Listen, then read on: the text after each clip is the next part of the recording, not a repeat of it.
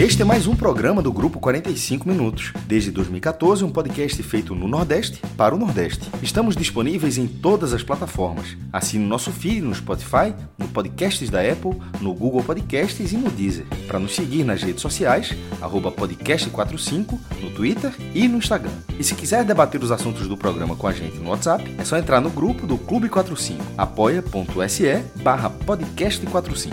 Muito obrigado pela escolha e pela confiança.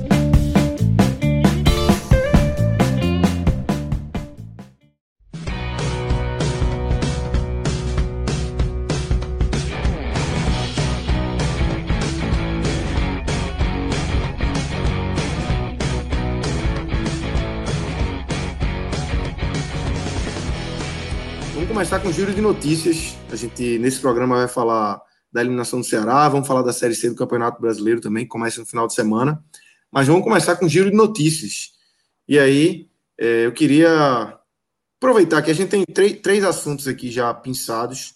Eu queria aproveitar para começar com, com você, Cássio, para falar do é, desse auxílio da CBF, uma matéria, um post bem bacana no, no seu blog, é, para você nos explicar, para a gente começar a fazer um pequeno debate aí sobre isso.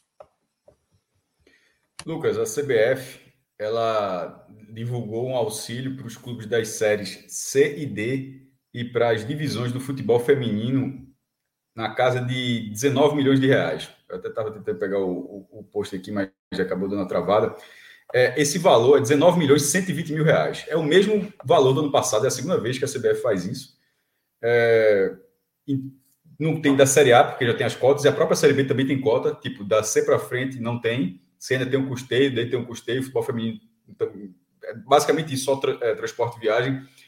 E os valores, assim, é, é importante, é, é uma doação, isso aí não tem volta não, a CBF deu para esses clubes, mas eu, eu puxei da, pelo, pelo o impacto na receita da CBF, porque o papel da CBF é esse, é, é fomentar o futebol brasileiro, ela existe para isso como a Federação Pernambucana, a mesma, a mesma cobrança que a gente faz para a Federação Pernambucana em relação aos clubes pernambucanos, e da Federação do Ceará para os cearenses, da FBF para os baianos, enfim, a CBF é para o futebol brasileiro como um todo. E esse valor é muito, muito baixo. A CBF, veja só, no ano passado, 2020, na pandemia, a CBF teve uma queda de 25% na receita. Caiu de 957 milhões para 716 milhões de reais. A seleção brasileira quase não jogou, pô. Não teve público nos estádios assim, a, a, a CBF. O que é que aconteceu para a CBF ano passado para a CBF ter 716 milhões de reais? Porque tem muito dinheiro. Tanto é que, mesmo no ano de colapso, mesmo no ano da seleção brasileira, que é o que dá, dá muito dinheiro para a CBF, praticamente não jogou, os contratos foram suficientes para ter um superávit, que é o um saldo positivo entre receitas e despesas, de 48 milhões de reais. Então, veja só, os 2% que a CBF doou hoje, é, 20, é, 27 de maio, corresponde a 2,6% desses 716 milhões.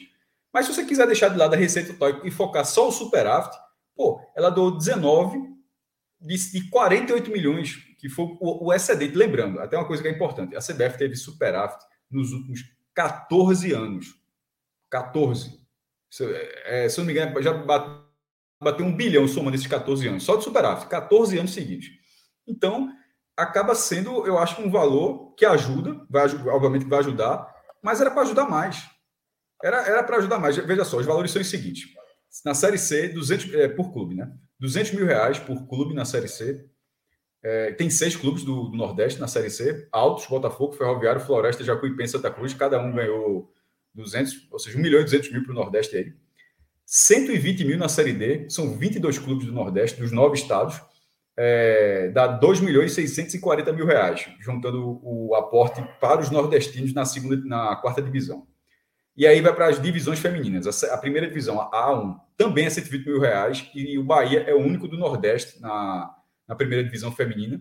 E na segunda divisão feminina, que é 50 mil reais por clube, tem 12 clubes do Nordeste. E aí lá estão clubes que são que, basicamente clubes femininos, como a UDA, como a, o Juventude Conquista da Bahia, a UDA, que é de, de Alagoas, mas também tem clubes tradicionais, como Ceará, Esporte, Fortaleza, Náutico.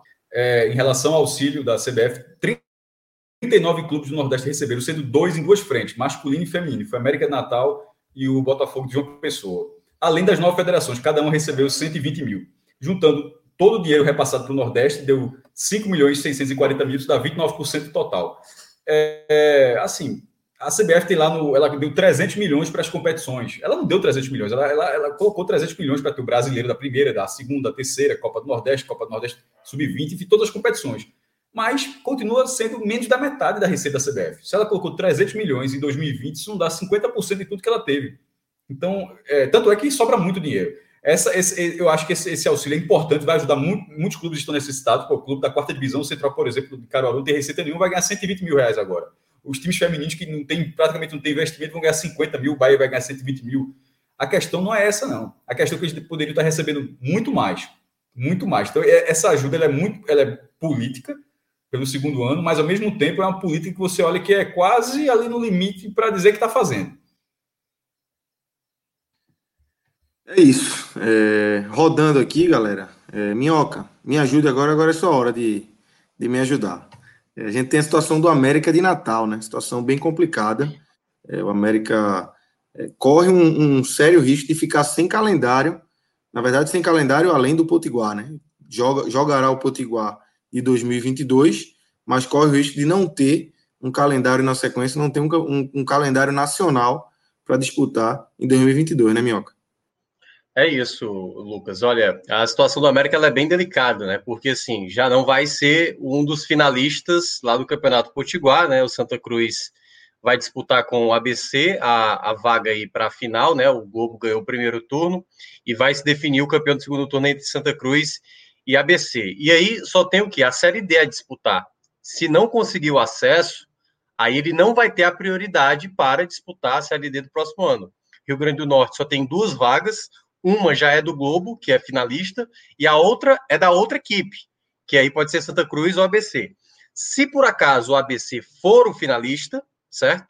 E aí a gente vai ter ABC e Globo na Série D de 2022. Só que o ABC disputa a Série D desse ano. Então, se o ABC subir, ele abre a vaga para o terceiro colocado do Campeonato Potiguar, e aí sim o América de Natal, América de Natal entraria na vaga da Série D se por acaso o ABC ganhar o segundo turno e se o ABC subir para a Série C do próximo ano. Ou seja, para o América, ou ele vai subindo para a Série C, ou ele vai ter que torcer para o ABC garantir essa vaga na Série D do próximo ano e ainda mais torcer para o rival conseguir o acesso para a Série C. Tá bem complicado mesmo a situação do Mecão, viu? É isso, situação da América aí bem complicada. Vamos acompanhar, né? Obviamente. E aí, Lucas, algo importante para até para acrescentar aqui.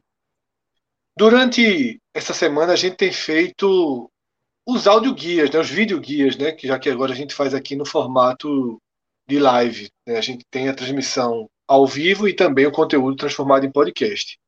E a gente passou né, pelas campanhas do Nordeste nas séries A e na série B, nas séries A e B.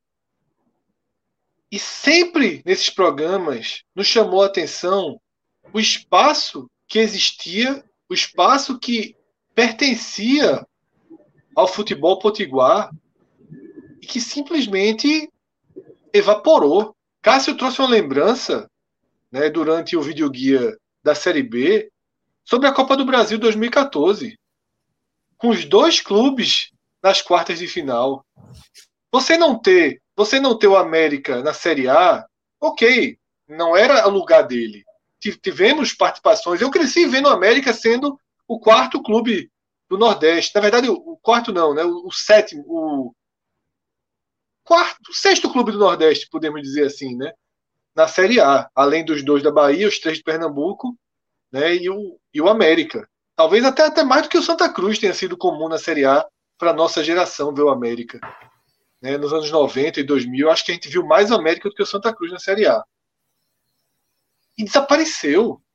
Tá? Três participações Hoje... do América, 97, 98, 2007, e o Santa teve 93, 2000, 2001, 2006 e 2016. O Santa participou. É, o Santa ainda ficou na frente, né? Isso. É. E, mas ali, porque o Santa ainda pega alguns ali do começo dos anos 90, né? Mas é isso, sabe? Uma falta muito grande, uma, um declínio muito grande e não consegue voltar, sabe? Vai ser um drama essa Série D sabe? Eu, claro que eu não estou por dentro das questões viscerais né, do América e do ABC.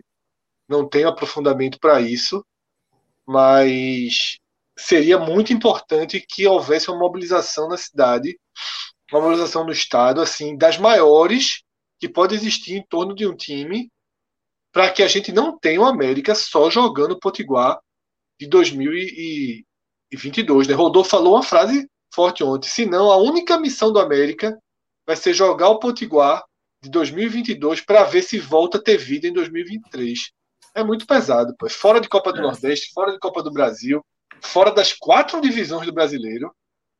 É assim. É assustador. É, assustador, né? É. E não pegou, ao contrário, do, é, ao contrário do que aconteceu no Ceará. Claro que não foi só isso. Né, mas a gente viu o quanto o Castelão né, ajudou a redimensionar o futebol cearense. Claro que não foi só isso. Já tínhamos, já tínhamos sinais importantes de transformação, as gestões coincidiram, mas assim, o Castelão mudou a cara, não só do jogo, mas do dia do jogo do futebol cearense, né? O futebol cearense tem uma explosão junto com o Castelão, e a gente viu isso em Cuiabá também, tá aí o Cuiabá na Série A. É o quanto você consegue a partir de movimentos que se formam, mas a arena, um a arena do Palmeiras, do até um time, até um time gigante como o Palmeiras, a arena do Palmeiras deu uma, uma, uma mudada na cara do clube, né? Você, é, você... E a gente não viu nenhum efeito no, no Machadão, né? No velho Machadão, hoje Arena das Dunas. Difícil de explicar, tá? Difícil de entender, difícil de explicar, difícil de digerir, mas é muito pesado. É isso. É... Mais uma notícia aqui, para a gente finalizar esse giro de notícias, Fred. E essa daquelas que o futebol brasileiro gosta de produzir, né? O Sampaio Correa é, na verdade, Daniel Neri ele pediu desligamento, está fora do Sampaio Corrêa, né? Foi contratado há pouquíssimo tempo, é, na reta final do Campeonato Maranhense, conquistou o título no final de semana, mas está fora e, e, o, e, o, Sampaio até já anunciou um novo treinador, que é o Felipe Surian, é, que era da, da Portuguesa. Então, assim, é, foi uma, uma, notícia impactante, né? O Daniel Neri, que a gente conhece, né? Passou na base do esporte, no Salgueiro por dois anos, campeão pernambucano no ano passado pelo Salgueiro. Teve aí a sua, sua grande chance de, de, de jogar uma Série B, um campeonato inteiro, né? E agora é, acaba saindo antes até do início, na semana do início. É, foi campeão, né? Chegou lá. Veja só, ontem no áudio guia, no vídeo guia, a gente colocou o Sampaio sem pensar um segundo como um possível candidato ao rebaixamento, né? um potencial Agora, candidato ao rebaixamento. E na hora que você vê Daniel Neri, que é um cara sério, tá? Pode não ser o melhor treinador do mundo, né? Pode ter uma, um excesso de empolgação em torno dele por ser um cara muito bom na leitura do jogo, nas entrevistas, né?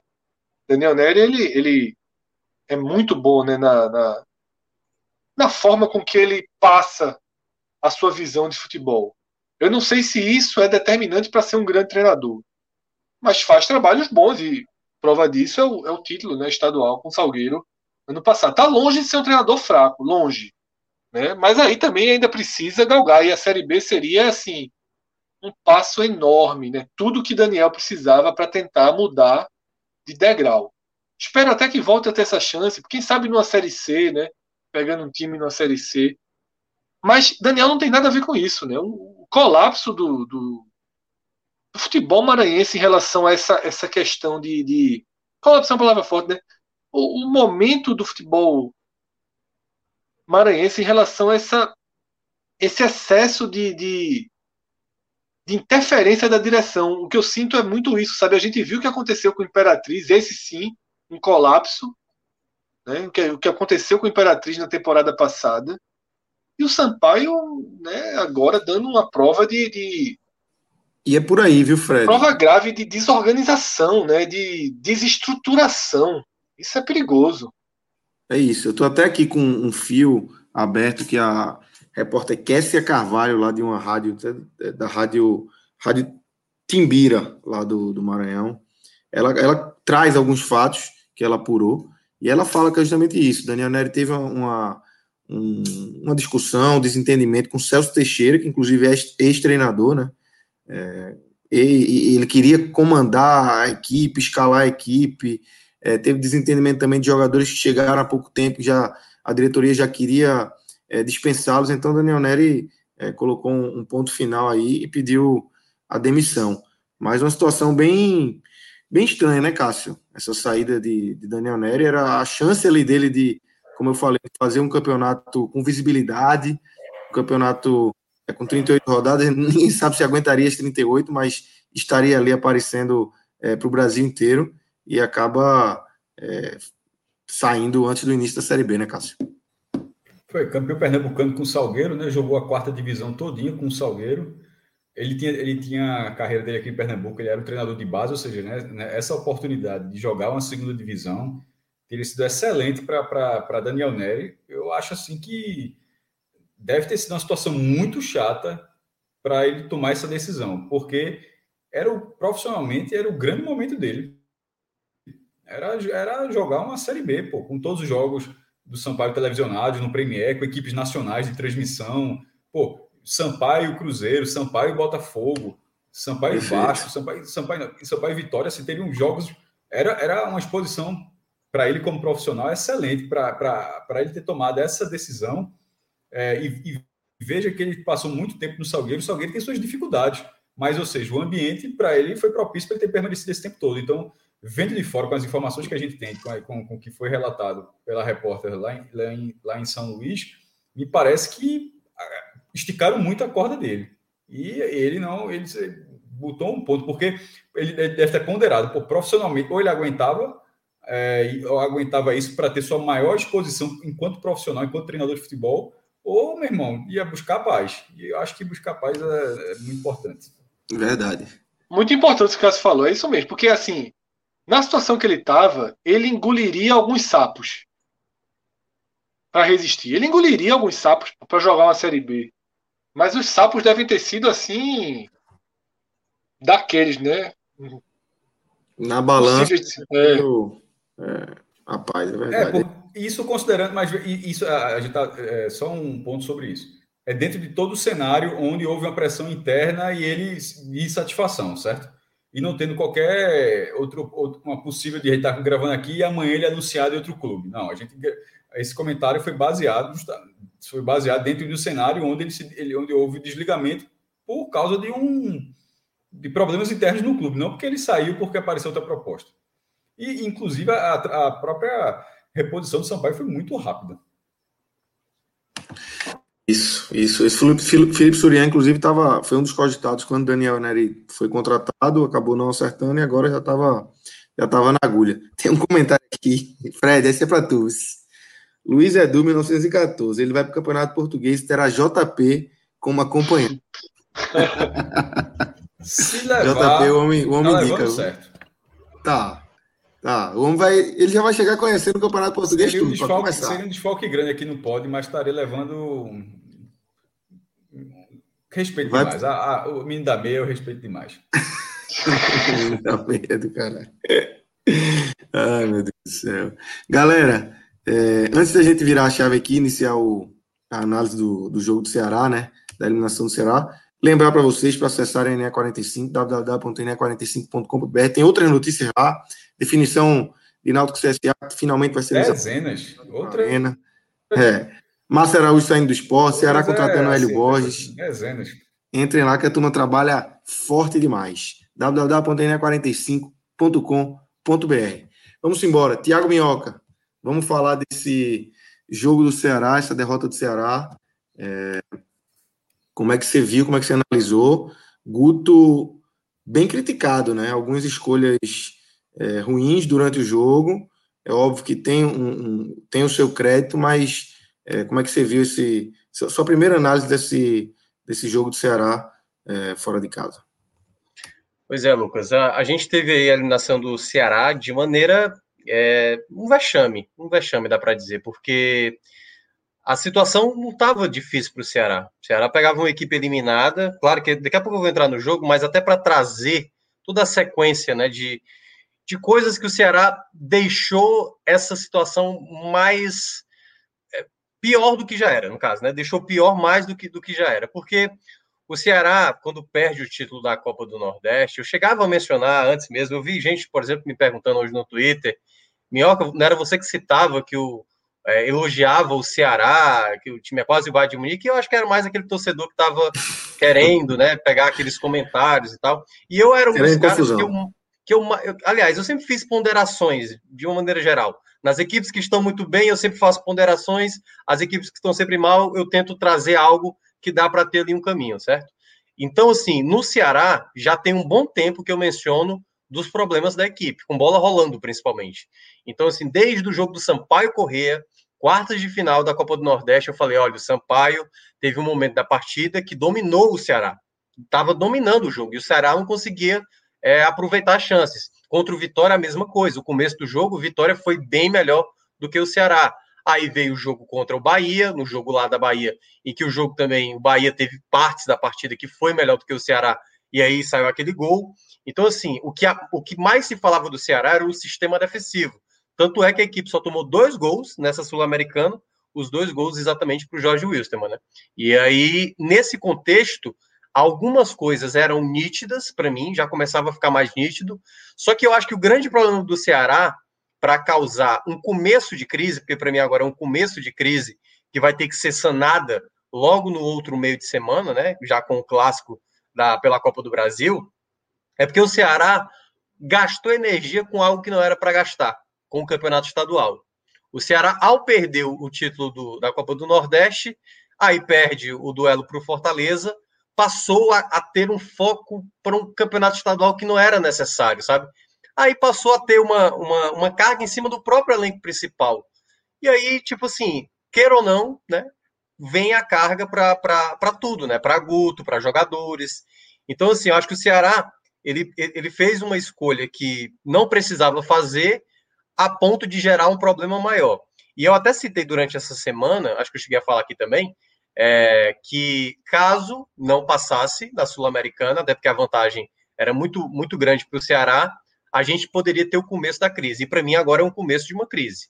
É, ainda não é uma crise completa, mas já é uma insatisfação grande. Assim, já deu para ver pela repercussão, claro, não é toda a torcida, mas muitos torcedores assim bastante incomodados com essa eliminação. E aí, já entrando na partida, o que mais me chamou a atenção: quatro minutos de jogo, o Ceará com duas linhas baixas e o Jorge Wilson com a bola indo por ataque. E eu falei: vai ser isso? Aí eu esperei mais cinco minutos. Dez minutos de jogo, era o Jorge Wilson já com duas chances criadas, e aí o Ceará cria a primeira possibilidade com o Lima. Aí eu pensei, não, agora o Ceará vai dar uma resposta. Quando a gente viu dos 10 minutos para frente, parecia, se você olhasse ali, Lucas, o jogo, e você dissesse, olha, tem uma equipe aí que está em campo, e essa equipe precisa vencer para se classificar, sem depender de ninguém. Todo mundo ia chutar, Jorge Wilstermann. A outra equipe, aliás, está eliminada. Todo mundo ia dizer Minhoca, que o Ceará Deixa eu só fazer um parêntese nesse seu comentário, porque até para não ficar longe nem, nem eu ser repetitivo depois. Queria dar os parabéns ao Jorge Wilstermann e ao Montevideo City. Tá? Montevideo City ainda tinha o foco da, da segunda colocação, mas o valor nem era tão. É, nem era tão relevante, 120 mil dólares. Para aquele clube eu acho que era, mas ok. É, mas o que eu quero dizer é o seguinte: a forma com que o Montevideo City e o Jorge Wilstermann jogaram merece os nossos aplausos. E merece, inclusive, que nós brasileiros passamos a entender que o futebol, a camisa, tem uma dignidade, sabe? É, você via as imagens né, dos treinadores do banco de reservas do Jorge Wilstermann vibrando nos lances. Todo, então eu queria, eu queria, Minhoca, é, abrir agora, fechar esse não. parêntese. Eu concordo. Eu, acho que é, eu também acho que não, aqui era time reserva. Reserva, nem aí e tal desinteresse. Então, assim, queria aplaudir a postura desses dois times, né? Podem ter havido outros, mas como a gente acompanha mais de perto o Bahia e o Ceará, queria dar esse esse esse aplauso, tá? Pela esportividade, né? Eu fiquei impressionado, Minhoca, assim, e aí você volta para o seu comentário com isso que você estava dizendo. Parecia que era o Jorge Wilson que queria, que precisava da vitória para se classificar. É, e isso para mim foi o que mais saltou aos olhos, assim, com 20 minutos de jogo, metade do primeiro tempo ali, aliás, não metade do jogo, metade do primeiro tempo, eu fiquei abismado como o Ceará parecia que ele achava que daria certo essa estratégia de não atacar, de não ir para cima, até porque estava 0 a 0 ainda o jogo do, do Arsenal. E aí, naquele momento, eu falei: o Ceará está fazendo errado a estratégia. Porque eu cheguei a falar isso mais cedo no programa que eu participo diariamente, né, lá da rádio, que também passa para a TV. Eu cheguei a falar: o Ceará tem que tentar resolver esse jogo no primeiro tempo. E quando eu vi os primeiros minutos do Ceará esperando, deixando o Jorge Wilson trabalhar a bola, e eu já tinha visto isso em outros jogos, sabe? Mas eu, é, era muito errado fazer aquilo, porque assim, na hora que batesse o desespero, se por acaso e aconteceu a equipe é, do Arsenal de Sarandi sair na frente, o Ceará teria que correr na altitude e aí no desespero, entendeu? Então, assim, o negócio já estava feio no primeiro tempo, talvez tenha sido os piores 45 minutos do Ceará nessa temporada, assim, muito abaixo. A equipe do Jorge Wilson só não fez o gol graças ao, ao Richard, que fez defesas muito importantes. E, e naquele momento eu não estava entendendo. Eu falei: olha, se o Ceará está gastando energia para gastar no segundo tempo, está fazendo errado. Não se gasta energia no segundo tempo na altitude. Até porque geralmente é o que falta mais é, é no segundo tempo, é o oxigênio, é perna e tudo mais. Então, assim, o primeiro tempo do Ceará foi algo desastroso. E eu já alertava no intervalo da partida lá na rádio que, olha, eu não sei o que é que o Ceará pretende fazer. Eu não sei se essas peças todas vão conseguir manter uma intensidade, mas certamente todo mundo está indo para o intervalo já sabendo o resultado. Está 2 a 0 lá para o Arsenal de Sarandi. Só que é que tá, vai ter perna, vai ter fôlego, porque para mim essa era a grande questão.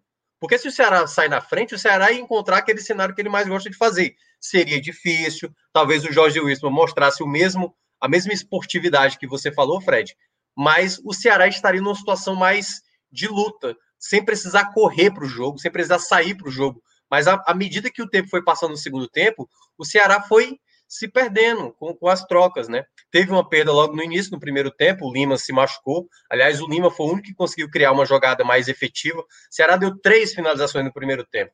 A do Lima, que foi com mais perigo, foi a defesa um, uma falta batida pelo Jael, que a bola foi para fora, nem, nem causou perigo algum, e uma batida de falta do Vina para a cabeçada do Ione Gonzalez, que entrou no primeiro tempo, no lugar do Lima, mas muito fraca para o goleiro.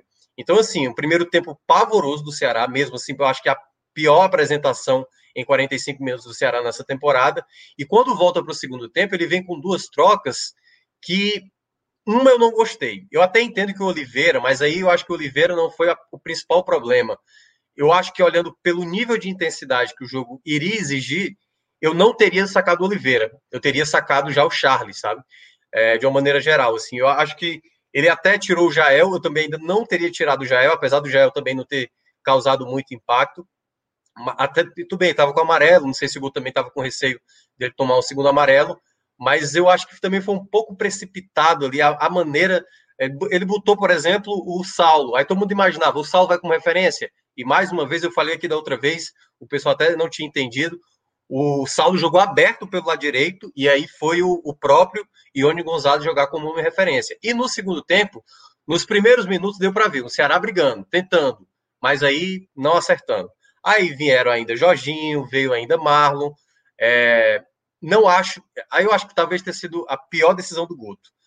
O, o Vina não é que estava jogando maravilhosamente, mas ali do, do meio para frente, o Mendonça terminar a partida e o Vina ser sacado, e o Vina aparentemente não mostrou em campo, pelo menos um cansaço, a não ser que ele tenha pedido. Sinceramente, eu achei assim totalmente sem sentido o que o Guto fez. Você não tira o Vina de uma partida como essa, e ele era um dos poucos que ainda conseguia produzir algum tipo de jogada, bola parada e tudo mais. E aí ele deixar o Mendonça, que tá muito mal, tá muito mal, assim, há muito tempo não tá jogando tão bem. E, e aí foi quando o Ceará né, toma o gol, já assim, já o jogo já tinha se perdido, o Ceará sem organização, errando muitos passes e tal. E aí sai o gol ali, o, o Richard. Tinha levado a bola na trave instantes na trave, antes, né? É, que, que o Richard pegou um susto na volta e quase o Ione Gonzalez fez o, o no contra-ataque na jogada, mas assim, você olha no geral, assim, o Ceará ele saiu mesmo assim a ponto de tomar uma goleada. Hoje foi um jogo que o Ceará é esteve em campo para tomar uma goleada. Em nenhum momento, e aí por mais. Eu cheguei a ver a, a, a coletiva do Guto, ele, ele falou que tudo que ele for falar lá não era justificativa, mas embora ele tenha falado o gramado, a questão da altitude, papapá, papapá, mas tudo isso a gente sabe que não foi a principal questão. Foi a postura em campo, foi não ter o ímpeto de buscar a vitória desde o primeiro minuto. Isso é que mais eu acho que tem incomodado o torcedor. Quando você entra em campo só dependendo de si, você sabe que você vai estar jogando em situações de clima, né, de, de, de estádio e tudo mais, de gramado, que não é o seu habitat natural, você precisa resolver esse jogo logo, deixar o jogo mais para você, tirar o ímpeto do adversário. E o Ceará foi cozinhando o jogo, foi, sabe, deixando a bola com o Jorge Wilson. Eu acho que isso foi o grande erro, o grande erro do Ceará e do Guto na partida, sabe? A ponto de ser eliminado com uma classificação que estava muito na mão. Muito na mão, e volto a repetir. Ceará tinha totais condições de vencer, poderia ter se classificado antecipadamente, é bom deixar claro. Se tivesse vencido o Arsenal de Sarandi, já, já estaria chegando nessa última rodada classificado, e aí, né, colocou toda essa questão aí no, no, somatório de problemas, né? A perda do título da Copa do Nordeste, essa perda, e eu cheguei a falar, agora entra uma pressão para cima do Guto, sabe, Lucas? Entra uma pressão para cima do Guto. Muita gente discordou achando que eu já estava pedindo a demissão do Guto. Eu não estou falando da demissão do Guto. Daqui a pouco a gente pode até falar sobre isso, mas o que eu estou dizendo é o seguinte: dado esse contexto, tendo um clássico Rei de Copa do Brasil à frente, uma eliminação, eu não vou estranhar o Guto acabar saindo. Eu não vou estranhar. Até porque é uma situação de, né, de, de muitas perdas recentes, e isso, queira ou não, dependendo como forem resolver o problema, isso pode acabar sobrando para o treinador. Cássio, é, tua análise in, inicial assim desse jogo, do, do, que foi essa atuação do Ceará e que impactos isso pode é, ter né, nesse time a base mantida e reforços foram chegando, Guto mantido. Que impacto pode ter para a sequência da temporada do Ceará aí, é, agora só na Série A, né? E tem a Copa do Brasil também. Veja, assim, é sobre a eliminação, o Fred já falou em relação a, ao desempenho do Jorge Wilstermann, mesmo eliminado, não tem nem chance de ser segundo lugar, o time já estava eliminado ali. É, Minhoca detalhou bem a atuação do Ceará. O que eu posso falar é o seguinte, meu irmão, que a chateação pela eliminação foi uma derrota na última rodada, mas sobre a partida não tem que ter chateação não, velho, tem que ter resignação. O Ceará, ele não passou perto, primeiro que o Arsenal de Sarandi fez o resultado cedo, então isso obrigava ao, o Ceará a vencer o jogo, certo? O empate, o Ceará poderia ter se classificado com empate dependendo do jogo lá na Argentina, mas o, o Arsenal ele fez o fez 2 a 0, o Santos chegou a abrir 3 a 0, depois o o Bolívar diminuiu, mas o outro resultado não colaborou. Então o Ceará precisava vencer. E a vitória não passou perto do Ceará. No primeiro tempo, é, o scout de finalizações foi 10 a 3 saiu até na transmissão, 10 a 3 é, sendo 5 a 2 no gol, e as 5 com 5 defesas de Richard. No segundo tempo, com o Ceará, já com 2 a 0 lá a favor do Arsenal do Sarandi, o Ceará é, tentou ser mais ofensivo e foi. Ele, ele, ele subiu o número de finalizações dele de 3 para 8 e o, e o, e o time boliviano repetiu as 10 finalizações. Muitas de fora da área, porque é uma característica, os caras sabem lá, meu irmão, fora da área, a, a, o chute fora da área na bola, na, na, altitude, é um clássico de, enfim, os caras não são meninos, aquilo, aquilo não é porque o, a quantidade de chutes de fora da área do Jorge Wilson, não, é, não, era por não conseguir entrar na zaga do Ceará. Aquilo ali é, aquilo é método de, de, de jogo naquele, naquele cenário. É, antes do, do Teve, acho que teve uma cabeçada só. O, antes do gol do Jorge Wilstermann, Jorge Wilstermann já tinha tido um lance pela direita, um cruzamento que é, Richard saiu um pouco mal, o atacante chegou um pouquinho atrasado. Teve um outro lance também pela direita, que a tabela foi até além de fundo, e acho que foi Messias que cortou. Enfim, a vitória esteve muito mais próxima, foi merecida. A vitória do, do time boliviano foi merecida. E o Ceará acaba é, frustrando. Eu queria só falar em relação a esse regulamento, que ele é a primeira vez que ele está sendo que está em execução esse regulamento da Copa Sul-Americana com a fase de grupos na Copa Sul-Americana, a receita é maior para o clube, você faz mais jogos. Pô, será que poderia ter jogado duas partidas como Fortaleza fez ano passado? Jogou dois jogos com Independente na primeira fase, na ocasião, e aqui o Ceará fez seis jogos, todos eles internacionais, todos eles contra é, clubes, de, é, clubes do exterior. Mas passar só o líder, isso é um erro muito grave da Comembol. Pô. Assim, eu estou curioso para saber quanto tempo isso vai durar é, esse, esse regulamento é muito ruim. Não há, meu irmão, a gente teve um debate, de, é, debate até de ontem, eu acho, sobre os, cento, é, sobre a, os 120 mil dólares, que é a premiação. O, o líder vai para as oitavas e ganha 500 mil dólares, mais de 2 milhões e meio. E o segundo lugar, a, prêmio de consolação, porque ele vai para lugar nenhum, ganha 120 mil. Prêmio de consolação não motiva, não. Isso tá, eu vou até, para quem não acompanhou a live ontem, eu trago para cá esse trecho, que é o seguinte: no cenário de portões fechados, que não faz a menor diferença, a atmosfera do jogo é, é igual sempre, claro talvez faça, talvez o prêmio de consolação tenha alguma relação. Não foi o caso do Jorge Wilstermann, porque ele nem estava brigando por isso. Mas num, num, cenário com público, pô, esse jogo não vai valer nada. Pô. Esse jogo é tipo dois times brigando para. Tipo, um está classificado e vai ter um jogo onde os dois estão. O vencedor fica em segundo lugar. Esse jogo não vai ter público, pô. Não vai, não vai ter, assim, vai ter lá, mil, dois mil torcedores, mas não vai ter uma atmosfera, porque não vale nada. Então, assim, passando um de quatro, é, é, acho muito difícil, sobretudo com seis rodadas, que se fossem três rodadas, que ele ia ficar até mais emocionante, porque você meio que garante que até uma rodada está brigando. Mas com seis rodadas, a chance do cara chegar eliminado é muito grande. É, por um arremedo para essa temporada, temporada, fizeram isso, mas eu acho que, que a Comembol deveria repensar. Quem sou eu para dizer isso? Mas enfim, mas é minha opinião. Acho que a Comembol deveria repensar para esse modelo. Faz alguma forma, passam dois, depois faz um mata-mata mais curtinho, nem que seja de um jogo, mas, irmão, mas não dá para passar um um desmotiva o grupo. Enfim. É, e o Ceará teria ficado. É, quase todos os quadrangulares que a gente viu na vida passaram, passavam dois. O Ceará, o Ceará ficou em segundo lugar, teria passado, ganhou 120 mil dólares, 628 mil reais. É, mas é, consola quem? Ninguém, pô. Ninguém. depois da campanha invicta, você ficou invicto. Uma parte, e a própria Comembol já comeu, né? Por conta do passeio. É, da, da, primeira fase. Pegou da Isso. primeira fase. É, que pegou uma fase, né, mas recebeu uma boa quantia, 900 mil dólares, acho que o Ceará recebeu pela primeira fase. Eu acho que é 300 mil dólares em cada mando de campo. É, e é assim, o time estava invicto, é, fica uma frustração. Foi a primeira, terceira participação internacional, ter, terceira participação internacional do Ceará. Eu até, eu até fiz aqui, estou com o posto aberto aqui em relação ao ranking, Lucas. É, encerrou, né? Porque do Nordeste, porque o Bahia tem sido eliminado já. Então o Nordeste já está fora das competições internacionais de 2021 é, desde 1960, esse, essa, essa, esse cenário é bom, até porque o Bahia participou de 1960. Você pode falar, o Bahia foi o primeiro brasileiro a participar da Libertadores. Então, desde 1960, já foram 35 participações do Nordeste, com 10 clubes diferentes. É, essa campanha do Ceará, que de duas vitórias, três empates e uma derrota, ou seja, nove, são nove pontos, levou o, é, o Ceará para 14 pontos na história. Isso fez com que o time saltasse para ele tava ele tinha quantos pontos? Ele tinha cinco pontos. Ele estava em nono lugar, ele saltasse para o quarto lugar.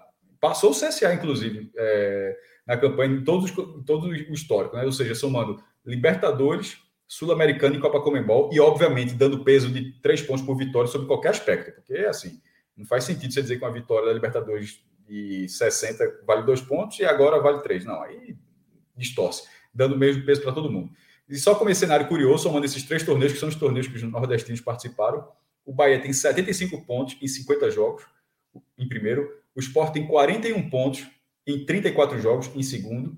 O Vitória tem 30 pontos em 20 partidas, em terceiro lugar. E o Ceará agora com 14 pontos em 10 jogos, tendo 46% de aproveitamento. Na história, juntando todas as participações do Ceará, três vitórias, cinco empates e duas derrotas, 10 gols a favor, um gol contra, é, um é, um gol de saldo, melhor dizendo. Então, assim, e agora jogando para frente, né, passando desse, desse cenário histórico, eu acho que fica uma pressão. Eu acho que seria uma burrice pensar em troca de treinador, mas a pressão existe, a pressão é natural. E Guto sabe disso, pelo amor de Deus, é um treinador extremamente experiente. Ele sabe, ele sabe conviver com isso, conviveu isso no Inter, no Bahia, no esporte, no próprio Ceará, é, menos, né? Porque que ele teve um, um cenário de alta desde que ele chegou. Mas na hora que você fica alguns jogos sem vencer no brasileiro, como aconteceu, você tem uma pressão natural. Mas qualquer, qualquer reclamação, pô, perdeu o Cearense, pô, foi um jogo com, com o adversário tendo a vantagem do empate. E o, e o Fortaleza teve a vantagem do empate porque o Ceará, primeiro, o Fortaleza fez uma campanha excelente no, no estadual, por isso teve a melhor campanha geral, e o Ceará jogou com esse seu time de transição, o, o basicamente o estadual inteiro, porque é, estava jogando justamente a Sul-Americana e a Copa, a Copa do Nordeste até, até, a final, então não tinha muito como botar o time principal em algumas partidas. E isso fez com que ele não tivesse a vantagem na final, o jogo foi 0 a 0 Você não pode dizer que, é, que um, isso acabou o trabalho de Guto. Na final, a final da, da Copa do Nordeste ali é meio traumático, mas tinha vencido o primeiro, tinha vencido o primeiro jogo, estava invicto Pô, o Ceará estava invicto, era, era a maior sequência de invencibilidade da história, toda ela construída com Guto Ferreira. Enfim, foi eliminado da Copa do Nordeste, foi vice-campeão na Copa do Nordeste, no Castelão, vice-campeão cearense, dentro do Castelão no clássico, eliminado agora da Copa Sul-Americana. É óbvio que são três eliminações, mas elas não, elas, elas existem um contexto para se analisar isso. Você simplesmente pegar três eliminações e falar, pô, o Ceará em, um, em pouquíssimo tempo, sei lá, um mês, foi três vezes eliminado. O trabalho é péssimo, acabou, perdeu o grupo, perdeu o grupo, aquela coisa, né? perdeu o grupo, não está. Eu, eu discordo, eu discordo. Assim, o, conte, o contexto do cearense ele é muito específico. É a, a, rivalidade sempre vai falar mais alto, querendo ou não, são três finais seguidas, sendo vice-campeão por Fortaleza. Mas essa final é uma, foi, foi uma vantagem do empate, que o, e o jogo foi 0 a 0 a partir de um, de um cenário onde você não teve a melhor campanha porque você não jogou com suas principais forças. Ou pelo menos poderia até ter jogado e ter ficado de segundo do mesmo jeito, mas pelo menos você teria tido a chance. Nesse caso, nem teve. Na Copa do Nordeste, o Ceará perdeu de uma forma traumática, mas perdeu para um, um, time mais rico da região. O Ceará é o segundo mais rico. Mas perdeu para o time mais rico. Não perdeu, não, não, não perdeu numa zebra. Tipo, com, to, com todo respeito, mas é assim, não foi o Bahia é, perdendo a Copa do Nordeste para o Sampaio Correia em 2018. Você vai, você vai correr toda a tradição, mas aquilo foi uma zebra. Ali o Bahia, e o jogo foi o jogo no, no, no, na Fonte Nova, 0 a 0 aquilo para o Bahia era, não, foi, não é um paralelo em relação ao que aconteceu com o Ceará. O Ceará ele perdeu a final para um grande time, num cenário onde ele construiu uma vantagem excepcional, mas que acabou é, é, se esvaindo. E nesse caso agora é muito parecido. Nesse caso agora ele estava invicto. A campanha era boa, pô. A campanha era boa, mas a partida foi muito ruim. Você, você analisa as partidas. A partida contra o Jorge Wilstermann foi, foi péssima. Foi contra um time eliminado, na altitude, ressalvando, era na altitude, mas contra um time eliminado e onde você pra, pra, praticamente não teve chance de vencer. A pressão fica no Ceará, ela é natural. O futebol é isso. Guto sabe, Robson de Castro sabe, Vina, Vinícius sabe, Messias, Luiz Otávio, todo mundo ali sabe. Assim, e qualquer princípio de mudança a partir de um, de um contexto onde é muito específico essas eliminações, e, na, e, sobretudo com o brasileiro na porta, onde, ah, mas se perder o jogo brasileiro, meu irmão, veja só, a partir de agora, a partir desse fim de semana, não tem esse negócio mais de ganhar três, quatro jogos seguidos, não, velho. Quem fizer isso, quem fizer isso, meio que já está. A partir de agora, se tu ganhar dois jogos, a sequência é boa. Eu, eu falei isso ontem, o time, a partir de agora, ficar cinco jogos sem derrota é excepcional. Agora perde e outra, e ainda tem, é tipo Série B. Na primeira divisão, se tu faz uma campanha de perde e ganha, já é bom porque significa que está pegando quase metade dos pontos. E não é o que acontece. Você geralmente termina com mais derrotas do que vitórias. Então, a, partir de agora, você pegar, se, se, o cenário agora, o aproveitamento de Guto naturalmente será reduzido agora, o de qualquer pessoa. Qualquer, qualquer time que teve um desempenho estadual, Copa do Nordeste, qualquer coisa que chegue agora, o rendimento será menor, porque o sarrafo é muito maior. Então você não pode pegar, ah, mas pensou perder. Eu acho vacilo, acho que a torcida do Ceará precisa repensar, e sobretudo, porque é, vai, se fosse, se fosse o caso, para colocar quem? O mercado não está fácil, não, meu irmão. O Ceará, tem um, o Ceará tem um treinador nesse momento. O Guto, no, no, no esporte, da última vez que ele saiu, ele tinha feito. Ele, ele, tinha, ele, ele fez uma besteira no jogo do Brusco, acho que passou pela mão dele, assim como desse, pode ter passado na mão dele. Pode ter passado na mão dele. Claro. Não, não, não, é, não é tirar. Agora não pode isentar, né? Não, ele, não, é, não é isentar Guto, não. Eu acho que ele teve, eu acho que ele teve influência naquele esporte brusco lá da Copa do Brasil. Eu acho que ele teve influência em, em Ceará e Jorge Wilstermann. Mas é um jogo, é um jogo. A temporada de Guto, historicamente, ele é um treinador de temporadas sólidas. Fred, é, é um recorte é, aqui, mas eu, eu, tenho lido aqui, enquanto o Cássio estava falando, eu estava acompanhando aqui a reação da torcida do Ceará no, no chat aqui na Twitch. É, muitas críticas, críticas ao elenco, é, o time sem alma, críticas à Vina, é, e muitas, muitas mesmo críticas a Guto Ferreira. É, não vi tanta gente querendo a demissão dele já, mas é nessa linha de que Minhoca falou, de que Cássio falou, de que existe, hoje existe uma pressão sobre o trabalho dele. Foi um trabalho excepcional em 2020, começou muito bem em 2021, mas são três pancadas seguidas, né? Copa do Nordeste, o Manjadinho, Campeonato Cearense e agora a Sul-Americana. Então, a pressão está posta, né? Agora é saber trabalhar para sair, né? Vamos lá, tá? É... Lucas, essa sua apresentação ela já é um, um murro, um soco no estômago, né? Assim, do, do torcedor do Ceará, porque de fato você soma tudo.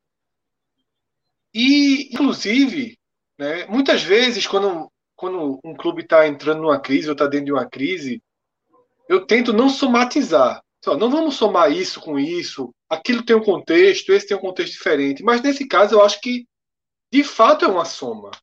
Porque para mim existe uma similaridade, inclusive, entre esses três jogos-chave. Esses três jogos que resultaram na perda do título da Copa do Nordeste, do estadual e a eliminação da Sul-Americana, sendo esse o pior dos três capítulos.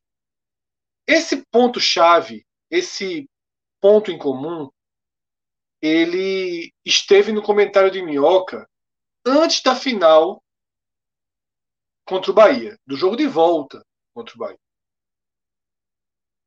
E Minhoca destacou o seguinte: que a gente tinha uma imagem do Ceará muito clara, muito animadora, muito eficiente, mas que o Ceará, em vários jogos, ele correu riscos. Em vários jogos, ele esteve vulnerável até que a partida caísse na sua mão. Estrategicamente, inclusive. É um time que sabe sofrer, que tem recursos defensivos e táticos para suportar que o outro time dite o ritmo da partida. Minhoca poderia citar vários aqui. Vários. Jogo contra o Vitória.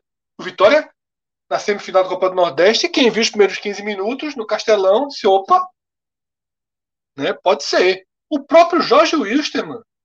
O próprio Jorge Wilstermann no Castelão. Começo do segundo por... tempo. Começo do segundo é, tempo daquela partida isso, já mostrava. Lembra? É. A goleada por 4 a 0 sobre o esporte. Que eu vi diretores do esporte conversando com ele. Não, jogamos bem, incrivelmente nós jogamos bem. E depois o jogo desandou e foi 4 a 0 Porque o Ceará cria, cria uma armadilha. E o Ceará ele tenta deixar esse jogo sob controle de forma muito perigosa às vezes. Aconteceu contra o Bahia, não deu certo. E o que é que Minhoca destacava? Eu não sei como será o Ceará na hora que, ao invés da estratégia funcionar, a merda cobrir. Minhoca não usa palavrão, mas a gente usa. Quando a merda cobrir. E cobriu contra o Bahia. E o Ceará entrou em parafuso, levou dois gols. E depois achou um. Tá? É... A descrição inicial de Minhoca sobre a sensação estranha dos primeiros minutos desse jogo contra o Jorge Wilson, ela é perfeita, ela é até angustiante para quem é torcedor do Ceará. Porque você vê que o caminho é, escolhido foi o errado. E você vai aceitando o risco, aceitando o risco, não vem resposta, não vem resposta, não vem resposta, vem o segundo tempo, bola na trave, agora vai, vamos fazer uma, uma pressão final. Eita, mas o treinador tirou Vina, mas o treinador coloca em campo um Jorginho que só respondeu nos jogos sem parâmetro do Cearense.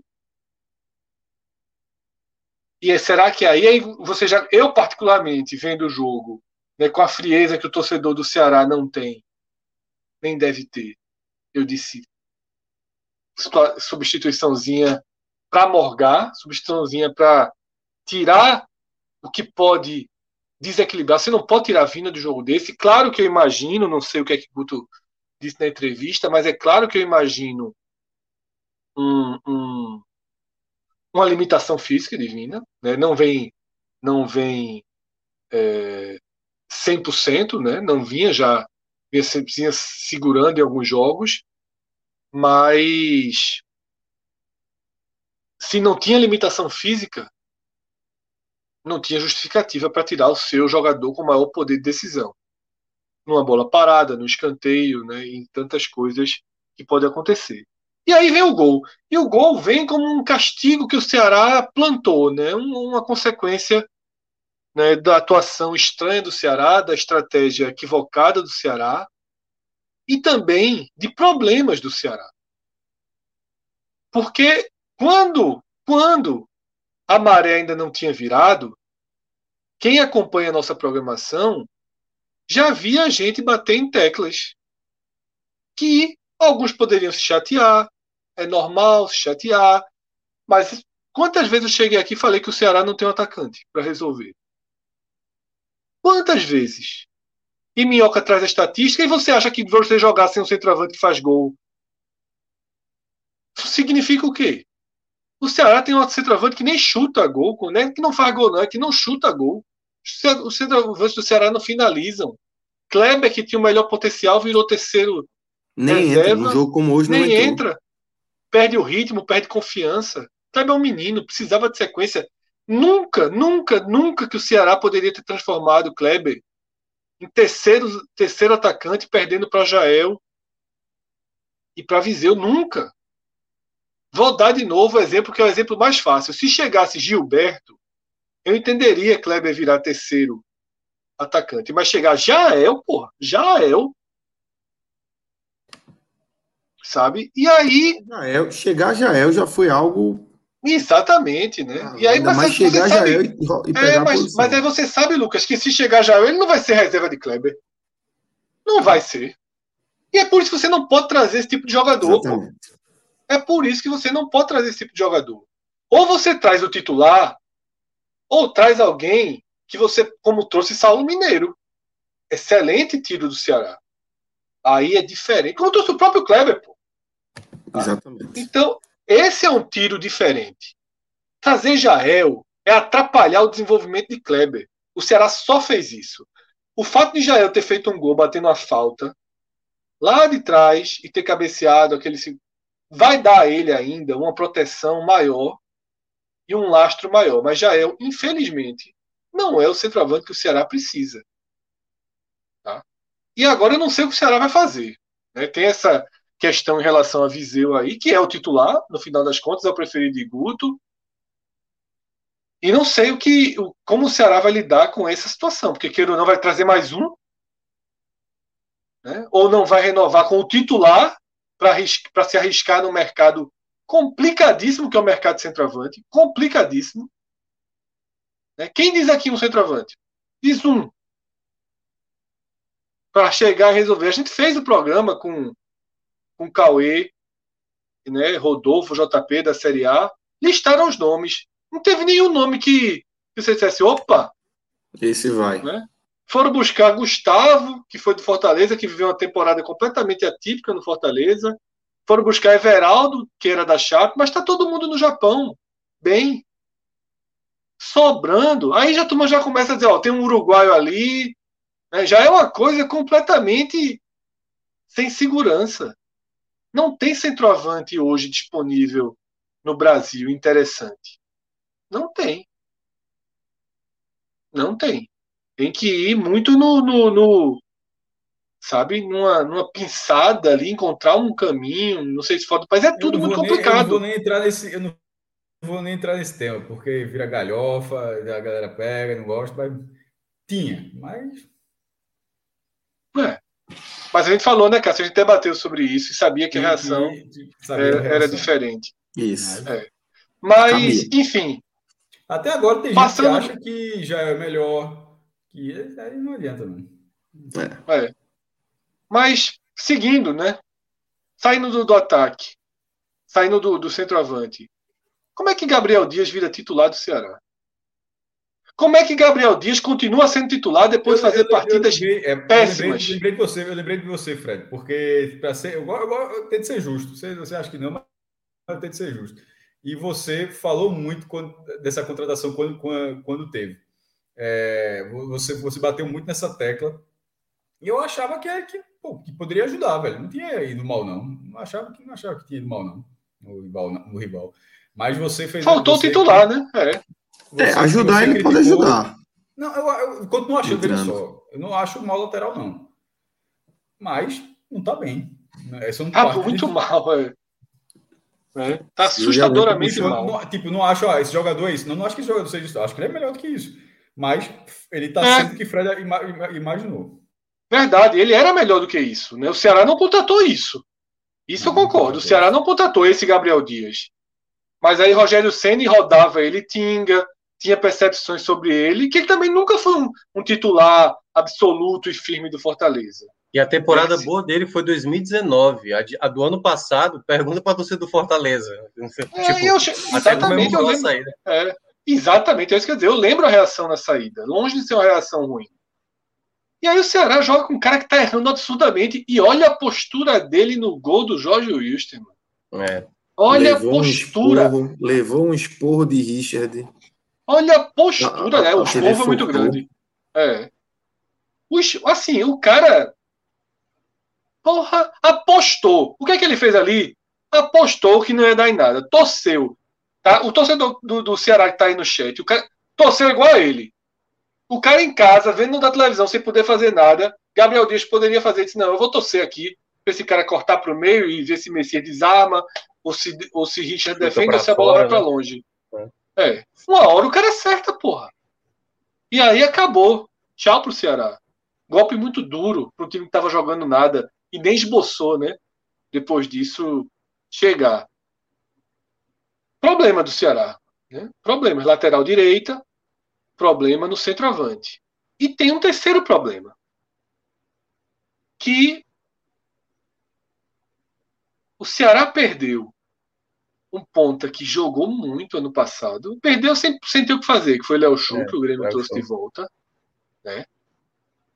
E aparentemente não sentiu falta porque Mendonça chegou encaixado. Cássio destacava isso. Eu nunca tinha. Há muito tempo a Sim. gente não viu um jogador chegar, entregar tanto, estreou, Chegar começou a entregar. Entre, entre jogadores com nome, né? Assim, um jogador investimento Isso, é. pesado, você investe, tipo, o cara investiu sabendo que é um cara de potencial e o cara chega já na, na- já na estreia já começa a entregar resultado.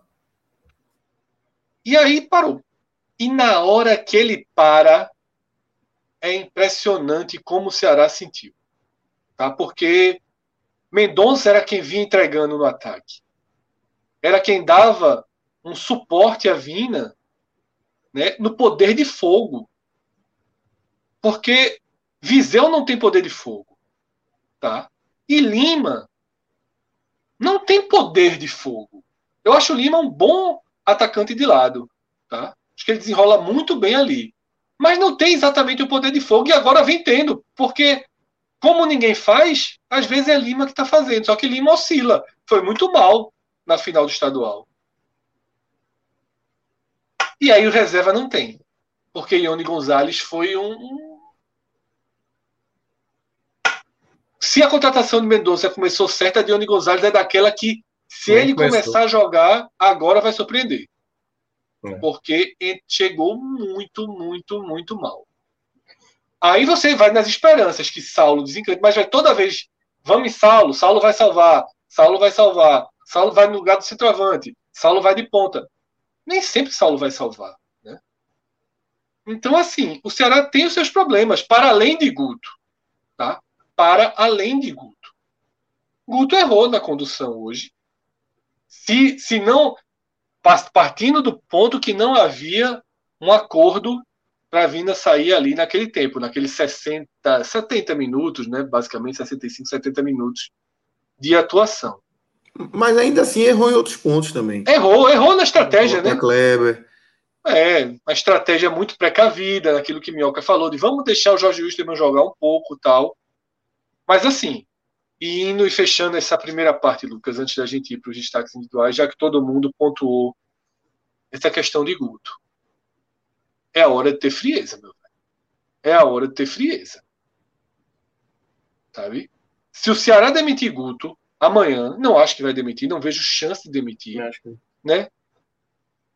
Castinho não é, não é, é, não tem esse perfil, segurou Lisca, né, em momentos difíceis. Em parte. Em parte, né? enfim. É, em parte. É. Mas, enfim, se o Ceará fizer isso, quem vai agradecer são os outros. Porque vai trazer quem? Isso já foi perguntado aqui. Wagner Mancini? Vamos, vamos jogar os nomes mesmo? Wagner Mancini, Wagner Vanderlei Mancini, Luxemburgo, Jair. Mano Menezes, Jair Ventura. Vai trazer Jair Ventura no meio do ano, né? Para fazer o que ele fez no esporte. O Ceará, com o elenco que tem, com a ideia de clube que tem, com a situação que se encontra, não aceita Jair Ventura. O Fortaleza não De aceitou. De jeito nenhum. O Fortaleza, que precisava muito mais de um treinador desse estilo, não aceitou. A torcida É, não encaixa, não. não havia não havia interesse pelo nome, né? E o pior, né, que chegou Voivoda e, e- e entregou, né? Claro que num parâmetro totalmente irreal, né? O Fortaleza vai para uma segunda parte agora, mas entregou, a torcida está feliz, está orgulhosa, a torcida quer que o time jogue assim, é uma escola do Fortaleza jogar assim. E o Ceará, com muito mais investimento, com atacante, com Vina, com... não vai encarar um, um, um Ventura agora. Aí vai, por isso que você tem Mancini, que tem uma proposta ofensiva, Luxemburgo, e só. Dorival, talvez, tentar um, um investimento pesado ali em Dorival. Deixa eu só é, trazer. É melhor dois... ficar com o Guto, meu amigo. Fala, é, meu. Dois pontos que eu queria destacar. Uma sobre a questão do técnico, né? Que eu estava falando sobre. Que eu, eu, disse dessa possibilidade, porque assim, o, o Guto, o Guto, o Guto, o Robson de Castro, até mesmo em, em entrevista a gente lá no, naquele período realmente que o futebol estava parado do ano passado, eu cheguei a fazer essa pergunta para ele, né? Que se com o Guto Ferreira ele daria pelo menos um trabalho de médio longo prazo para o Guto, né? Só que foi o Guto, com os resultados, que conseguiu fazer esse trabalho ser mais longevo. Porque o Robson, ele, ele geralmente ele cai um pouco nessa, nessa ideia dos resultados. Assim, se você olha o que o Ceará teve de. Teve temporadas que o Ceará teve cinco treinadores, outra foi quatro, é muitos treinadores nos últimos anos. O Guto foi que quebrou realmente a lógica mais recente. Só que é, é, tem que ser pensado de cabeça fria. Para tomar essa decisão, não pode ser tomado de cabeça quente. Ah, perdi aí três jogos. Se eu cair na Copa do Brasil, então tenho que partir para o próximo treinador. O que é o problema? Qual é o problema? É, são novas peças? É o que? É o formato do jogo? É o, o que é o grande problema? É, é chegar, é chegar no guto-guto? Você precisa mudar, meu amigo. Alguma coisa você está repetindo demais com caras que não estão rendendo. E aí é o, é o outro ponto que eu queria entrar. O Guto no ano passado, Fred, o Guto ele, ele foi muito rápido de perceber o que eram os problemas do Ceará. Ele viu isso na Copa do Nordeste. Ele saca os sobes, ele olha para Ele tem os sobes lá, de peso. Como você falou, você tem um Jael, o Jael chega. O Jael precisa jogar só pelo status que tem? Não. Porque ele, ele fez isso com, com o Kleber para cima dos sobes, pô. O Sobis muito mais jogador do que o Jael. Então, se no ano passado ele bancou o Kleber como titular em uma final de Copa do Nordeste, na reta final da Copa do Nordeste, ele bancou o Léo Chu, no momento que o Ceará também não, não tinha um ponta com essa característica. Ele bancou o Sobral para jogar do lado direito, geralmente o Sobral jogava pelo lado esquerdo. A torcida criticava muito a ideia lá com o Anderson Moreira, né? Não achava interessante, mas o Sobral foi um grande achado. Por que, que agora o Guto não, não começa a ver realmente o time que está dando mais certo? Eu acho que esse foi o principal ponto que, que, que eu acho que está mais incomodando a torcida. Ele não está olhando. O que o Sobral jogou na final de domingo, eu cheguei a falar hoje. Não, hoje, na partida de hoje, é Sobral com Oliveira ou com Charles. Sobral está garantido hoje. E aí ele vem com o, os dois volantes tradicionais, Charles e Oliveira. O que o Sobral está jogando, porque o Sobral, todos os jogadores ali do, dos volantes, no ápice, com questão física, é, 100%, o Sobral é o melhor para mim. Sobral não pode ser reserva de, de, dessa equipe. E aí eu acho que ele ele está faltando a ele isso, o que ele fez no ano passado, enxergar quais são as melhores peças. O camisa 9, o problema é elenco, é contratação. Lateral direita, a mesma coisa. Mas o Buiu se mostrou muito bem no jogo contra o Bolívar. Muita gente, será que o Buiu vai dar conta? É um garoto? Para mim, eu acho que ele poderia tentar mais com o Buiu na lateral direita para ver qual é, entendeu? Até porque eu acho que tem algumas coisas que o Guto pode começar a dar possibilidade. E aí isso custou a eliminação. Então, acho que são esses pontos. A questão de uma troca de treinador tem que ser pensada. Vai ser trocar por trocar? Então, é um grande erro do Ceará. Se é pensando para ver uma evolução, que alguém possa vir para mudar essa equipe, aí ok. Mas se for trocar por trocar, ah, não, o, é, o Guto perdeu o elenco e tudo mais, aí eu acho que é muita forçação. E aí eu acho que não, não tem que olhar nem para aquela regra lá na Série A. Tem que, tem que escolher e tem que escolher certo, não é fazer da maneira abrupta que geralmente alguns clubes e algumas pessoas acabam fazendo. Fala, Cássio.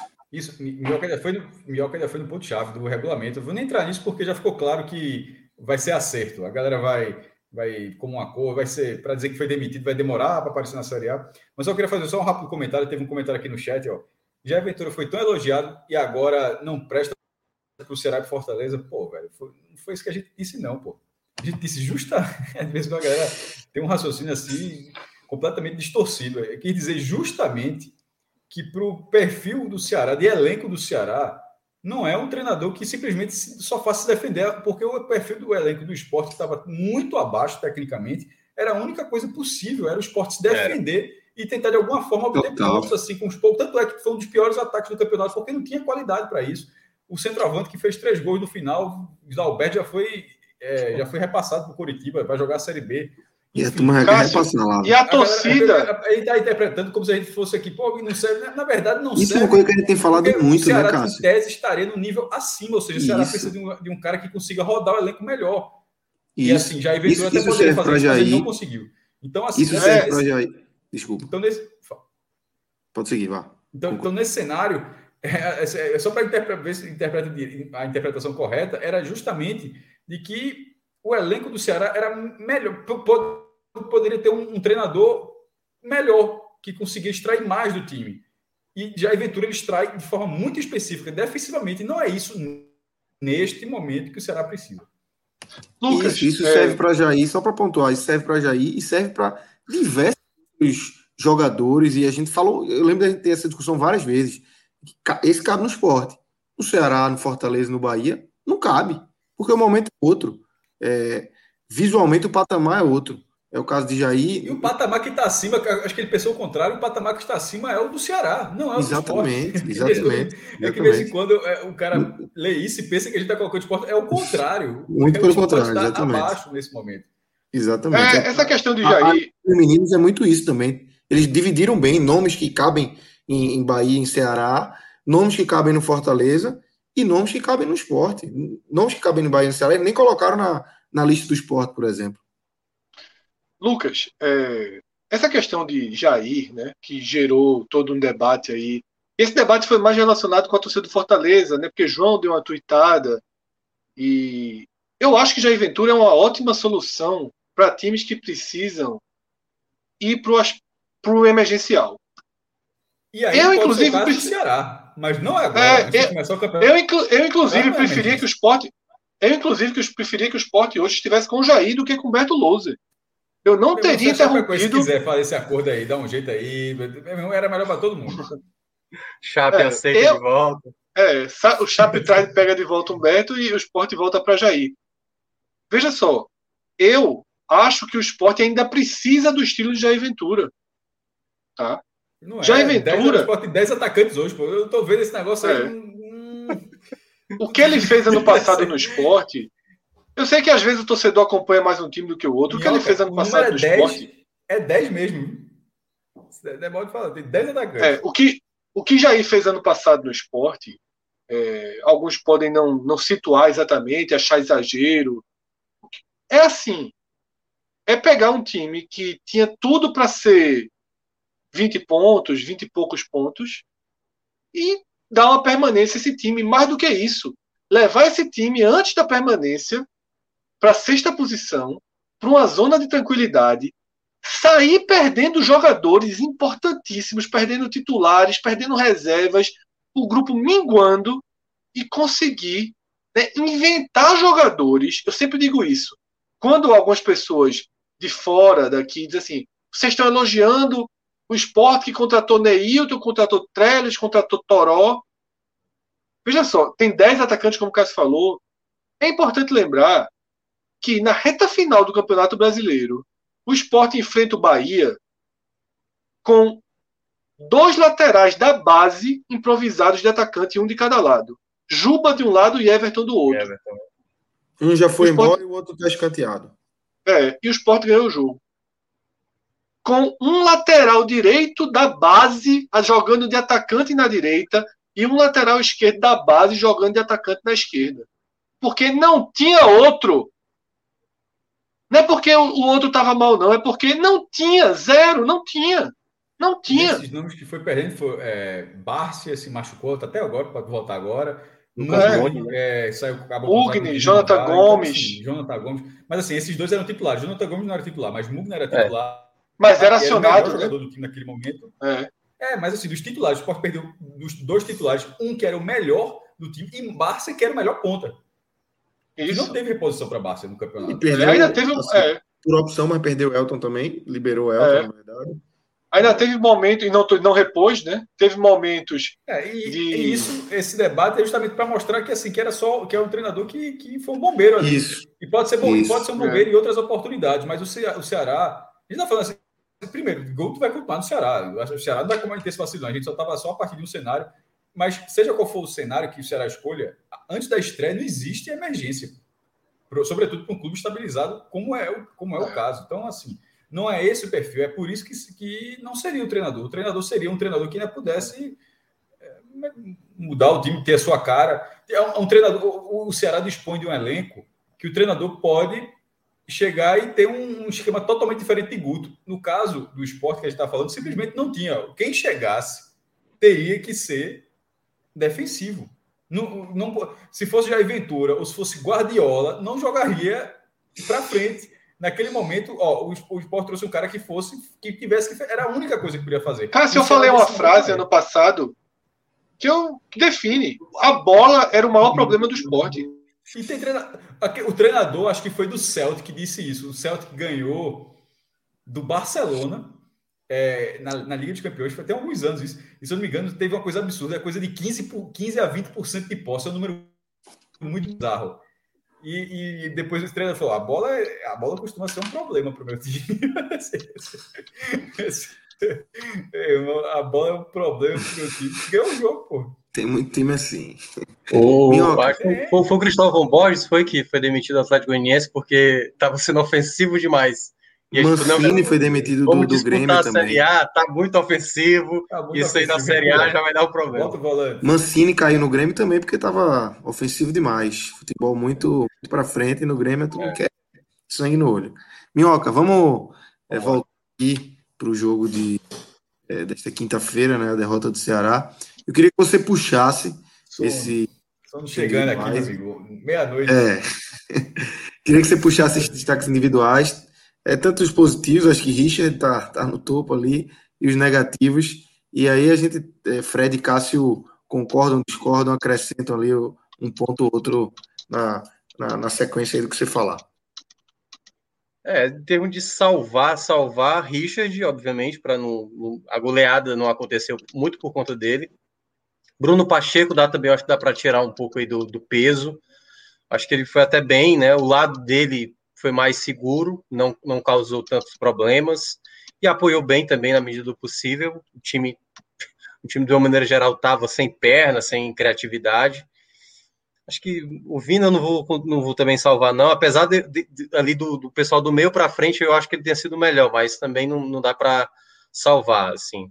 E o, eu acho que todos os jogadores foram mal, assim. Já entrando já na, na parte negativa, que eu acho que aí foram muitos atletas, é, eu acho que Gabriel Dias vai entrar certamente, porque antes mesmo do gol do, do Patito Rodrigues lá, ele já tinha, já tinha tido uma jogada, acho que foi a da bola na trave do Osório, é, que a jogada sai pelo lado direito, tudo bem. Na hora que o, o, você, como lateral, você vai dar o bote em cima, ali é, é uma região de três jogadores, né? O lado direito do Ceará. Você tem, você tinha, no caso, o Oliveira, que depois ficou sendo Sobral, ele, o lateral direito, e o jogador que joga à frente, o jogador que joga mais aberto, que era o Lime depois ficou sendo o Ione Gonzalez.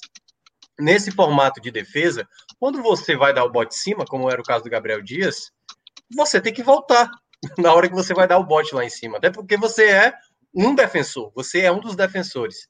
E ele trotava, ele andava a jogada dando continuidade, como se ele fosse um centroavante, por exemplo. Não, não é comigo. Eu não, não faço parte desse sistema defensivo. Se o gol sair, eu não faço parte disso.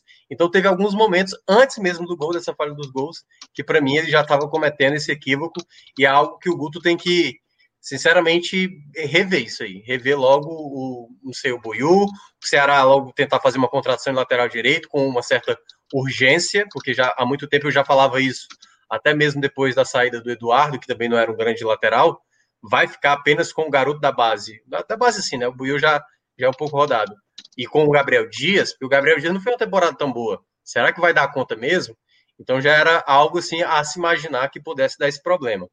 E assim, deixa eu ver o que mais. Uh, eu não gostei também da partida mais uma vez do Mendonça, apesar de ter participado mais, ter sido um pouco melhor do que algumas partidas anteriores, foi um pouco melhor. Mas olha, vou te contar, ter jogado 90 minutos, eu fiquei surpreendido. Como é que o Guto conseguiu olhar que ele poderia ser uma peça que poderia resolver. Porque erra muito, tá errando demais, sabe? Assim, tomada de decisão. Teve uma bola que ele tentou dar uma bola longa, que não era jogada para bola longa, sabe?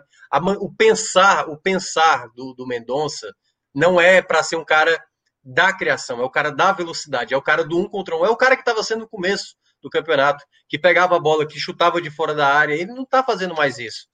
E aí eu não sei, né, se ele se perdeu ou não com a questão a, da, daquela própria confusão, mas de uma maneira geral, eu acho que o, o Mendonça entra como um dos piores. E aí, assim, aqui a gente pode, poderia listar tantos. Deixa eu dar uma olhada aqui na escalação para também não estar tá esquecendo alguém de maneira mais significativa. O Lima não dá para a gente colocar, até porque é. o Lima, quando esteve em campo, criou uma boa chance. Dos que entraram, Jorginho, Marlon, Sobral. Eu acho que eu vou acabar escolhendo o Ione Gonzalez, até porque entrou no primeiro tempo, né? Jogou mais e... tempo, né? Teve mais é, tempo jogou, avaliar. É, jogou um pouco mais de tempo. E aquela coisa, ele é um acumulado, né? É um acumulado de atuações que não convence. Você consegue até ver, eu cheguei a elogiar lá no clássico de domingo, ah, se movimentou mais, brigou mais, lutou mais. Eu cheguei a falar, eu fiz um vídeo essa semana para o Instagram lá do, do, do Jornal Povo, né? Que o Guto ganhava novas peças. Esses jogos agora de Campeonato Cearense, deu para ver que o Sobral é o jogador que tem que ser titular, que o Jorginho pode ser mais vezes utilizado. Sempre, né? Sempre, né? Acabou essa é, brincadeira de sobrar uma reserva. Isso. E aí, é, você precisa começar a adotar isso.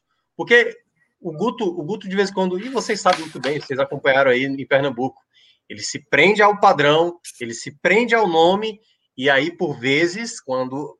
É aquela coisa, se o Ceará, no 0 a 0 que estava, uma bola parada sai o gol e vence a partida, o contexto aqui seria outro. E sabe o que irrita, já... e sabe o que irrita, Minhoca? Até para finalizar, Cássio Cardoso fala, é bola, bola, quadrado, quadrado. Sai vinda, é. entra. Quer Jorginho para entrar? Jorginho. Sai vinda. É. é Marlon para entrar? Sai Charles. As mudanças são. É, você não vê muita variação, né? Você é. não vê um outro formato, né? Você até, até tem ali uma ideia, ah, Sobral vai jogar mais aberto e tal. Mas assim, no geral, o Guto, ele, ele se prende muito a alguns nomes, quando na verdade já há espaço para outros, sabe? Ganhar um pouco mais eu, eu, eu queria ver dois meias nesse jogo. Tudo bem, o Jorginho talvez renda melhor centralizado. Talvez jogando pelos lados ele não vai render. Mas esse, é, para mim, foi o grande problema do Guto. Tipo, tinha que ir pro tudo ou nada. Tava 0 a 0 colocar um pouco mais de qualidade. Mas, volto a repetir, para mim o grande problema foi lá no começo do jogo a estratégia. O segundo tempo ali foi mais consequência dos, do, das tomadas de decisões anteriores, para mim, bastante equivocadas. Galera, é, vamos girar a chave aqui, seguir na nossa pauta e trazer agora, Fred, Cássio e Minhoca também, o assunto da Série C do Campeonato Brasileiro, né? Começa no final de semana. A gente tem o Santa Cruz disputando aí mais uma vez. É a sétima vez que o Santa Cruz está disputando a Série C do Campeonato Brasileiro. E Fred, Santa que teve um início de ano assim turbulento, como há muito tempo eu não via trocas de treinadores, jogadores chegando e saindo, crise em todos os setores do clube. É, a gente chegou a, eu me lembro bem, em alguns programas aí, no auge da crise de Santa Cruz. É porque a crise deu uma amenizada porque o Santa Cruz parou de jogar também, né? é isso que eu ia dizer. o auge da crise de Santa Cruz é, é, é, é, é quanto joga, né? Fire, Sem jogar. Sendo Fire, foi bom. Porque você foi ótimo, total. É isso que eu ia puxar. É, isso que eu ia puxar. É, então continue é, a gente chegou a dizer que assim que o Santa em determinado momento ali a gente disse não o Santa tem que abrir o olho porque senão o risco a, a, briga na série C vai ser embaixo. Vai ser na parte de baixo vai ser não vai ser de sonhar com acesso vai ser de brigar para ficar na série C. Hoje você vê é, querendo ou não o, o clima está melhor por conta disso por conta dessa dessa falta de jogos. É, em, em, que em que coloca em que local em que briga você vê o Santa Cruz entrando nessa série C Fred? Com, com o tempo que o Bolívar teve nesse momento aí de, de temporada que o Santa fez. Lucas, o que mudou? O que mudou com esse com essa chegada de Bolívar, com esse temporada é o seguinte: eu tava com a sensação real de que o Santa brigaria ponto a ponto para não ser rebaixado. Agora eu mudei para não sei. Pronto. Não, eu não, eu, a única coisa que eu mudo é pro não sei. Não sei o que projetar. Tá? Não tem nada que tenha acontecido, nada. É evolução, né? nada. É. Mas eu quero só deixar claro que nada do que aconteceu me faz acreditar que o Santa agora sim deu arrumada na casa e vai brigar para subir, para se classificar pelo menos. Não vi arrumada de casa não, tá? Eu só sei que está mudando o curso. Mas a gente continua vendo os mesmos atropelos, jogador que vai sair, que não vai mais, jogadores chegando de forma aparentemente descontrolada. Tá? O que o Santa faz é uma aposta que o trabalho de Bolívar ele vai funcionar. Mas assim, não há, não coloca o Santa de forma alguma como favorito dentro do grupo. Um grupo muito chato, muito chato, tá? Um grupo que você tem o Paysandu, já vem aí há alguns anos mais estruturado, né? Trabalhando por esse acesso. Não conseguiu no ano retrasado por um detalhe, ano passado por pouco também. Você tem o Volta Redonda, que fez um carioca bem digno. A gente sabe que esses times do Rio de Janeiro acabam perdendo um pouco, né, entre o estadual e a série e a série C, né? Esses times pequenos do Rio acabam passando por uma reformulação, mas queira ou não é chato, tá? Nesse cenário sem torcida, o Volta Redonda acaba lucrando, né? Porque na verdade times potenciais acabam perdendo, como o próprio Santa Cruz. Aí você tem Botafogo, que hoje, quando eu falo hoje, já é nos últimos anos, vem mais organizado que Santa Cruz. Ferroviário, também mais organizado que o Santa Cruz. Tombense, que é uma equipe de empresário de Minas, perigosa dentro do grupo. Manaus, que passa por um processo de, de é, construção até de clube, né? também um momento diferente. E ainda tem o Floresta, uma grande incógnita. É, ainda tem o Floresta, uma grande incógnita, que Minhoca pode seguir aqui meu comentário e trazer um pouco do Floresta, né? porque é um time que não jogou. o Floresta não é primeira divisão no, no Campeonato Cearense, é um time que não jogou, mas super organizado. Tem um quê de retrô, para quem está no Recife, tem um Exato. quê de retrô que já deu passos mais importantes. Né? Tanto que está na Série C. Leston Júnior, tão conhecido aqui do próprio torcedor do Santa Cruz. E o Fred Gomes, o, o executivo também é. Isso, exatamente. E que para muita gente deixa saudade, né? Eu acho que até uma visão. Eu não entendo muito bem por que a torcida do Santa parte, né? Não vou dizer a torcida porque não é toda, mas os, os setoristas mesmo. Geraldo, que hoje trabalha com a gente, na época trabalhava cobriu o Santa no Diário. Geraldo, meu velho, é Leston Júnior é. é. na terra e, e, e, e, João Vitor Amorim da Rádio Jornal também também, né? É, é, é, é Leston na Terra e, e Guardiola na Europa. Né? é, é, mais ou menos essa a equivalência. Mas é isso, tá, Lucas? Respondendo pelo Santa Cruz, considero o Santa Cruz uma incógnita tamanho GG, tá? Nessa Série C. E vejo pelo menos três outros clubes do Nordeste, a Ferroviário, Floresta e Botafogo, mais interessantes, né, mais organizados para a largada. Tá? Vamos ver o desenrolar do, do campeonato, mas num grupo com quatro, repetindo 2020, um grupo só com seis nordestinos e quatro de fora. Desses, os quatro de fora que chegaram são chatos. Os nordestinos precisam ter muita atenção, porque os quatro de fora que chegaram são chatos. Não tivemos nordestino subindo ano passado. Tá? Não tivemos nordestino subindo ano passado. E vai ser difícil de novo. Minhoca, deixa eu só trazer Cássio antes da gente. Aí a gente mergulha tanto no Floresta quanto no Ferroviário, mas vamos continuar aqui no, no Santa. É... Cássio, como é que você está vendo é, essa incógnita realmente, né? Como, como o Fred descreveu. A gente sabe muito pouco, os treinos é, não são acompanhados pela imprensa por conta da pandemia, isso já há mais de ano, né, que as equipes treinam com treinos fechados, e os clubes disponibilizam material mínimo ali, tá, tá, tá, no direito deles, coletivo, um pouco do treino. Então, assim, a gente não tem nenhum relato de quem acompanha os treinamentos e a evolução dos trabalhos de Bolívar. Que a gente tem são as notícias que chegam desses jogadores chegando, alguns que saíram.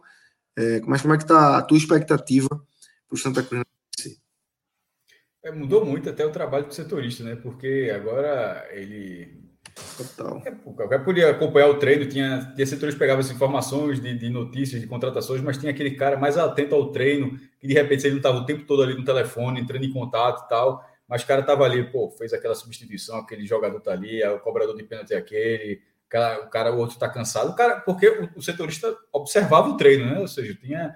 Hoje não tem mais isso, mas aí indo pro, você acaba tendo setorizando de outra função, aí você pega uma Camila Souza do Santa Cruz que pega todas as escalações de Santa Cruz, to, é, adianta tudo, está tá em grande fase. É, até pegando a, a, uma última matéria dela que ela trouxe, de, dia, já virou meia-noite, né? No caso foi, mas, mas foi dessa quinta-feira, a gente já está na madrugada de sexta. A escalação do Santa, uma possível escalação seria com Jordan, Wellington, Ebert, Breno Calixto Julinho. Depois, é, Augusto César, Vitinho, Rondinelli, Pocal e Chiquinho no meio. No ataque, Pipique e Lucas Batatinha. Aí o Santa Cruz teve outros jogadores regularizados, como Frank Falver, na verdade é Falver Frank, que era do Afogados, e outros reforços desse mesmo perfil. Assim, não tem como ser, não tem como ser diferente disso. É, é, é, é o que já foi falado, é uma incógnita, porque não pode ser o desempenho estadual. Veja só, qual, qual é a incógnita do, incógnita do Santos? Porque se ele repetir o desempenho estadual, tá ferrado. Como ele não teve amistoso, não teve nada, a incógnita é porque simplesmente não houve um, qualquer jogo para que mudasse a visão deixada no estadual. O, o, o, desempenho do Santa Cruz no Campeonato Pernambucano, a repetição daquilo é, é, o, é, a pior coisa que pode acontecer ao Santa Cruz. Então, nesse momento, é um, é um, é um, é um cenário é, que você não tem uma resposta porque é o cenário que irá começar. É o trabalho agora em Bolívia, já pegou a reta final, ele começa agora. Já falei, é, eu acho que o Santa Cruz sempre vai ter, vai ser favorito porque o regulamento ele é muito simples para passar de fase. Eu sempre, para qualquer time, eu acho. Eu sempre digo isso. O formato da Série C, eu disse outras vezes. Na live, acho que é a primeira vez que a gente está começando agora, né? mas porque tem um podcast há alguns anos, eu sempre falava isso. Né? Veja só, esse formato das divisões, o mais fácil é não tô, veja só, estou falando do regulamento, não estou falando de acesso. Falando, se olhar o regulamento, o regulamento mais acessível para mim é o da terceira divisão. Porque você pega um grupo de 10, onde passam 4. E a fase seguinte, ou seja, 4 de 10, pô, na, na segunda divisão para subir é 4 de 20. Veja só a, a, diferença. Você tem que ser 4 de 20. Aqui na, na série C é 4 de 10. E a fase seguinte já é a fase do acesso, onde sobem 2 de 4. E antes era até mais fácil, porque antes era o mata-mata. Era você ser 4 de 10 e a fase seguinte era mata-mata para subir. Na quarta Só não divisão, fala isso alto, porque o pessoal do Fortaleza não, não acha isso, não. é, é, mas assim, mas era fácil. É o que eu acabei de falar. O não, eu sei. É fácil. É, mais direto, digamos dizer. assim, né? Mas, mas, foi fácil para o Macaé, por exemplo. O Macaé pô, fiquei quarto aqui, peguei o Fortaleza, passou. Tem outro lado da história. E na, na, quarta, na quarta divisão, você passa da fase de grupo, se eu não me engano, são três ou quatro mata-matas. É óbvio que é muito pior. Ficar em 16 na Série A é muito mais difícil. Né? Ficar em quarto na Série B. Então, o regulamento da Série C é um regulamento extremamente acessível para qualquer clube. É isso que eu falo. Agora, o Santa Cruz está indo para o quarto ano, pô. Quarto ano na quarta divisão. Né? Desculpa, na terceira divisão. Assim, é, já, já teve eliminação na primeira fase. Na, no ano passado ficou em quinto lugar no Campeonato Geral. Foi, teve aquela primeira fase boa, boa e na, na, na, no quadrangular acabou tendo um desempenho horror, horroroso. Foi caindo, a gente foi avisando. Foi saindo, foi desacelerando na reta final e não conseguiu retomar a, o mesmo desempenho que ele chegou a ter naquelas sete vitórias seguidas. Esse Santa Cruz, ele, ele o Floresta, ele, ele, você tem dúvida, como o Fred falou, porque não jogou. O do Santa é porque jogou e não agradou. São dois times assim que não. Um a gente não sabe que jogou porque não jogou contra ninguém ainda, oficialmente pelo menos, e o outro que simplesmente está obrigado a não repetir. O Paysandu, ele chega, o, o, dentre os adversários, o Paysandu ele chega como campeão paraense. Mas é um título, meu irmão, que até o intervalo tava. É, foi absurdo. Eu, eu, tava, eu gosto da Tuna Luz, eu, tava esperando, eu queria que a Tuna Luz tivesse vencido o Campeonato Paraense. Tava um a um, tem que fazer três gols no segundo tempo. O não fez três gols no segundo tempo da volta acabou ficando com o título parar. Mas não foi um título com o pé nas costas, não, meu irmão. Então, assim, ele não chega como campeão estadual. Por exemplo, o Náutico, no Pernambuco, como a gente fala, até para contextualizar, o Náutico teve um bom desempenho o campeonato inteiro e foi um campeão que você fala, pô, esse, esse futebol, esse desempenho, dá para você enxergar um potencial. O, pai, o, o Paysandu no Campeonato Paraense não foi dessa forma. Foi um campeonato aperreado no mata-mata, na própria final com a Tuna Luso. Então são times com problemas. O Volta Redonda, que chegou a ter o artilheiro do Carioca, chegou a ficar na última rodada quase ganhando a Taça Guanabara, mas acabou perdendo do, do Flamengo, né? Que era o turno único. Essa, ah, até acho que é bom contextualizar, já falando nessa questão do Santa aqui da Taça Guanabara, lembrando que essa, essa, o Volta Redonda está assim no grupo Santa Cruz, certo? Por causa de uma mudança, o grupo é Santa, de Pernambuco, Paysandu do Pará, Tombense de Minas, Manaus do Amazonas, Jacuipense da Bahia, Ferroviário do Ceará, Volta Redonda do Rio, Botafogo da, Para... Botafogo da Paraíba, Floresta do Ceará e Alto do Piauí. Isso acontece porque alguns anos teve um grupo do Nordeste, foram 10 times do Nordeste, conseguiu formar um grupo inteiro. E agora tem seis. Só que tinha quatro do, do é, de Norte e Centro-Oeste, juntando os norte, o, Norte e Centro-Oeste, dava quatro times, ou seja, completava. Nesse momento não completa. E como não completa, e o outro teve que tirar do outro grupo. Aí o é, porque, quais foram os que foram tirados? Os, os que estavam sozinhos em seus estados. Porque o outro grupo agora só tem clubes do, de São Paulo e da região sul. Aí você tirou o Tom Benz, que estava sozinho em Minas, e, e, e o Volta Redonda. É, isso já tinha acontecido, acho que lá há muitos anos, mas assim, meio que já parecia que era regionalizado. Continua sendo regionalizado, mas por um cenário de exceção, é por isso que o Volta Redonda está no grupo do Santos, que eu acho que, que acaba deixando a situação mais difícil, que o Fred já, Fred já falou aqui, dá, dá, um, dá uma força maior. Acho que tem outros times, ó, tem o Paysandu, o Santa, o Volta Redonda, o Tombense, já vai quatro, o Botafogo, que sempre faz um, uma Série C razoável, é, o Ferroviário, que terminou em terceiro lugar no Campeonato Cearense. Vai ter uma dança das cadeiras pelo G4.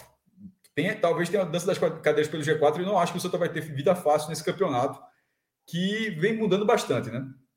A, a, terceira divisão, ela começou lá em 81, taça de bronze. Final foi Olaria e São, Ca... São Caetano e Santa Amaro do Recife, pô, que depois virou Casa Caiada, depois virou Recife, depois virou Manchete. E antes de Santa Amaro se chamava Vovozinhas. O nome do time era Vovozinhas. Era... foi vice-campeão da terceira divisão, em 81. Esse formato da terceira divisão, ele é estabelecido, ele está estabelecido desde o século já agora no século XXI, lá nos anos 90, ele era bem intermitente. Voltou ali em 1994, teve 95, aí seguiu, depois teve aquele módulo verde branco da Copa Jovelange, mas desde então, ele, desde 2001, ele passou a ser uma divisão já certa e nesse momento acabou calhando de, de ser a divisão que o Santa Cruz está ficando mais presente nos últimos anos. Porque dessas sete participações do Santa não são sete participações em 50 anos. Pô. São sete participações desde 2008. O time caiu da B para C em 2000, de 2007 para 2008. Aí foi para D, porque foi criada a Série D. O Santa Cruz tinha feito uma campanha ruim.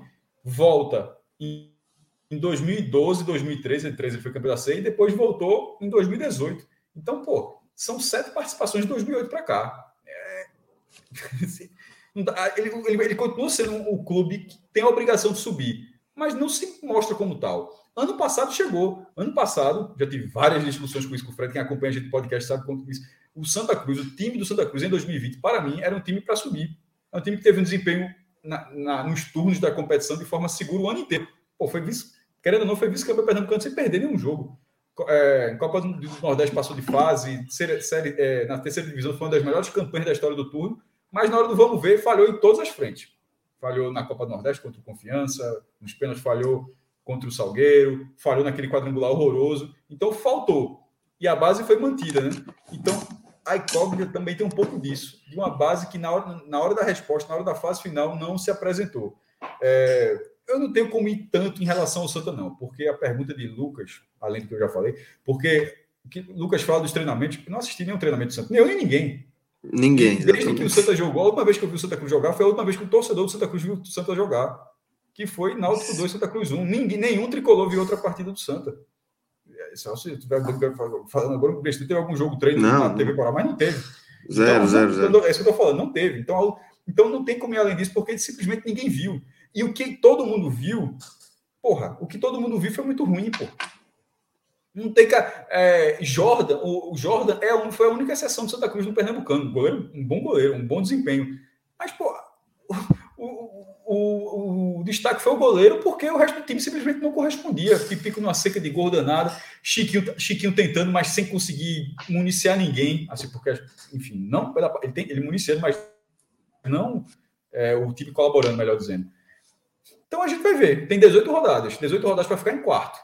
Para se aprumar para chegar no quadrangular numa condição melhor, de, num viés de alta e não num viés de baixa, como foi em 2020, liderar com 500 pontos e desacelerar na reta final para manter o para segurar o gás para a fase final. Eu cansei de falar aquilo. Eu disse, a gente teve um debate, eu acho isso errado. Não é simples você sair, você desacelerar e de repente instalar o dedo e agora, agora quando tá valendo, tá valendo. Aquela frase clássica de Ronaldinho Gaúcho. Isso acontece de vez em quando. Atlético Mineiro e São Paulo, na Libertadores de 2013. Foi no mata-mata, tinha tido alguma fala de São Paulo, o Atlético Mineiro não, não ganhava o campeonato e tal, e o Ronaldinho Gaúcho. Ah, quando tá valendo, é beleza. Quando teve o jogo, o, São Paulo, o Atlético tirou o São Paulo, aí perguntaram para o Ronaldinho, e aí eles, quando tá valendo, tá valendo. Mas assim, é. é gênio, né, velho? É, eu acho que foi no Morumbi ainda, porque foi no jogo de ida, se não me engano. Enfim, acho que foi isso. Mas aquilo ali é uma exceção. O normal é você não retomar, pô. É, não é fácil manter o, o, o, foco quando você tem um desempenho, se classifica com antecedência e tal. Não é, não é fácil. Mas também não pode acelerar como o Santa Cruz acelerou. Não retomou mais. Um, um, um, um, milagre, um milagre que aconteceu acabou sendo do Brusque, pô. Que fez um, um segundo turno assim, meu Deus inacreditável. E só se classificou porque o Tom Benz, que já estava eliminado, ainda empatou o último jogo e o Brusque entrou. Aí a gente foi para aquela expectativa do primeiro jogo, foi Brusque Santa 0 a 0 e não apresentou muita coisa, mas depois quem não apresentou foi o Santa. O Brusque pegou um, um, um vácuo ali de Fórmula 1 e o Santa deixou. Porque acabou sendo uma surpresa. O, o, a queda de produção foi tão grande que, enfim, é o que o regulamento exige. A gente vai, isso é muito para frente. Se Santa Cruz passar de fase, se Ferroviário passar de fase, qualquer time passar de fase.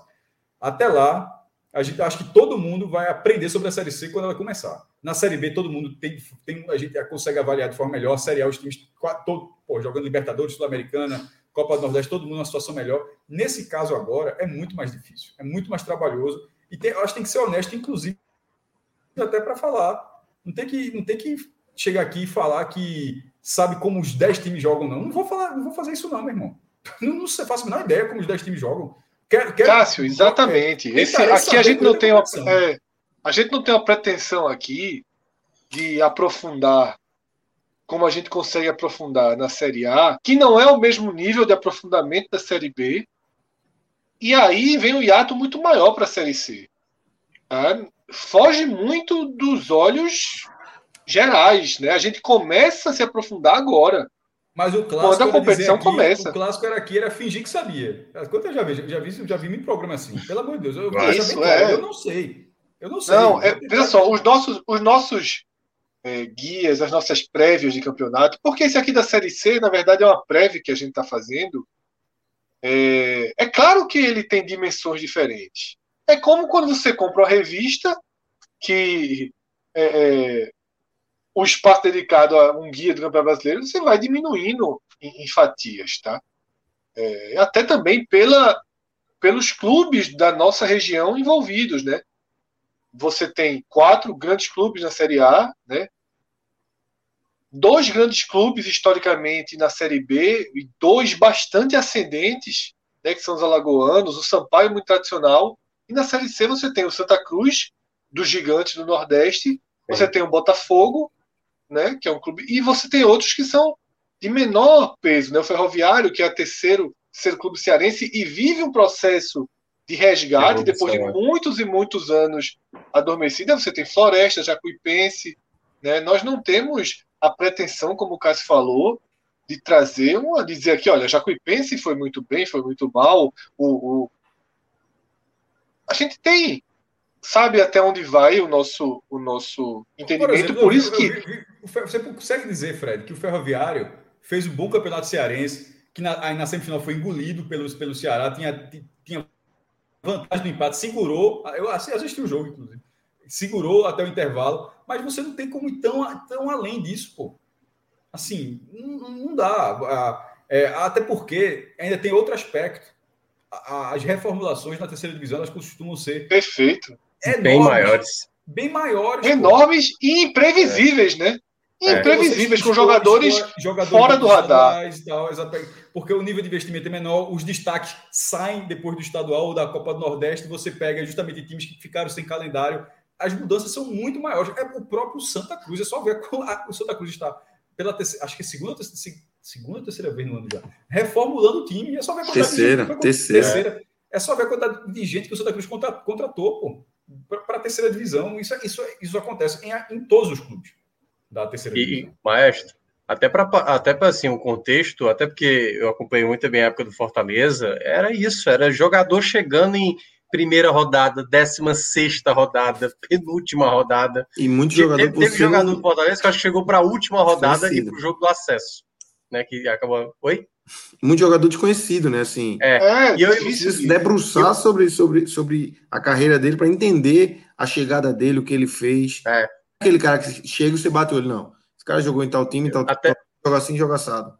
Até para falar de uma situação do ferroviário, para entrar no ferroviário, o ferroviário, por exemplo, se tudo for mantido como está hoje, se o, Ceará, o Ferroviário conseguir terminar o campeonato é, da Série C ali, na, pelo menos na fase, a primeira fase, eu acho que o Ferroviário tem boas chances de, de ser um desses, desses quatro, porque o trabalho do Diá está muito bom. Ele chegou no Ferroviário, foi campeão da Fares Lopes, colocou o time na Copa do Brasil, ganhou a primeira fase do Campeonato Estadual, e aí colocou o time na Copa do Brasil do outro ano, fez uma ótima, a, uma ótima partida contra o América Mineiro do Lisca, e não, e não passou ali muito contra o erro da arbitragem.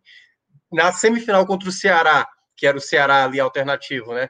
Segurou bem até um determinado momento. Eu até gostei mais do Ferroviário até sair o primeiro gol do Ceará, porque depois o Ceará fez os outros dois gols. E aí é onde entra exatamente esse ponto que eu estava destacando, né? Sobre é, é muito mais imprevisível a Série C. Há dois anos atrás, o, o, o Ferroviário fazia um trabalho de primeira fase garantido. Claro, teve o feito João de Andrade Neto, né, de cravar que o Ferroviário já estava na próxima fase, e aí, obviamente, não aconteceu. E ali, naquele momento, o Ferroviário, o, o treinador até então, Marcelo Vilar, recebeu uma proposta do Campeonato Paulista para o São Caetano, para jogar a Copa Paulista. A Copa Paulista e a Série C. O treinador do Ferroviário saiu para comandar uma equipe paulista Foda, na Copa Paulista, que é uma vaga para a Série D, ou no caso para a Copa do Brasil, né? E aí, no ano passado, o, o Batatais era o treinador do Ferroviário e ele ia começar a temporada no meio da pandemia.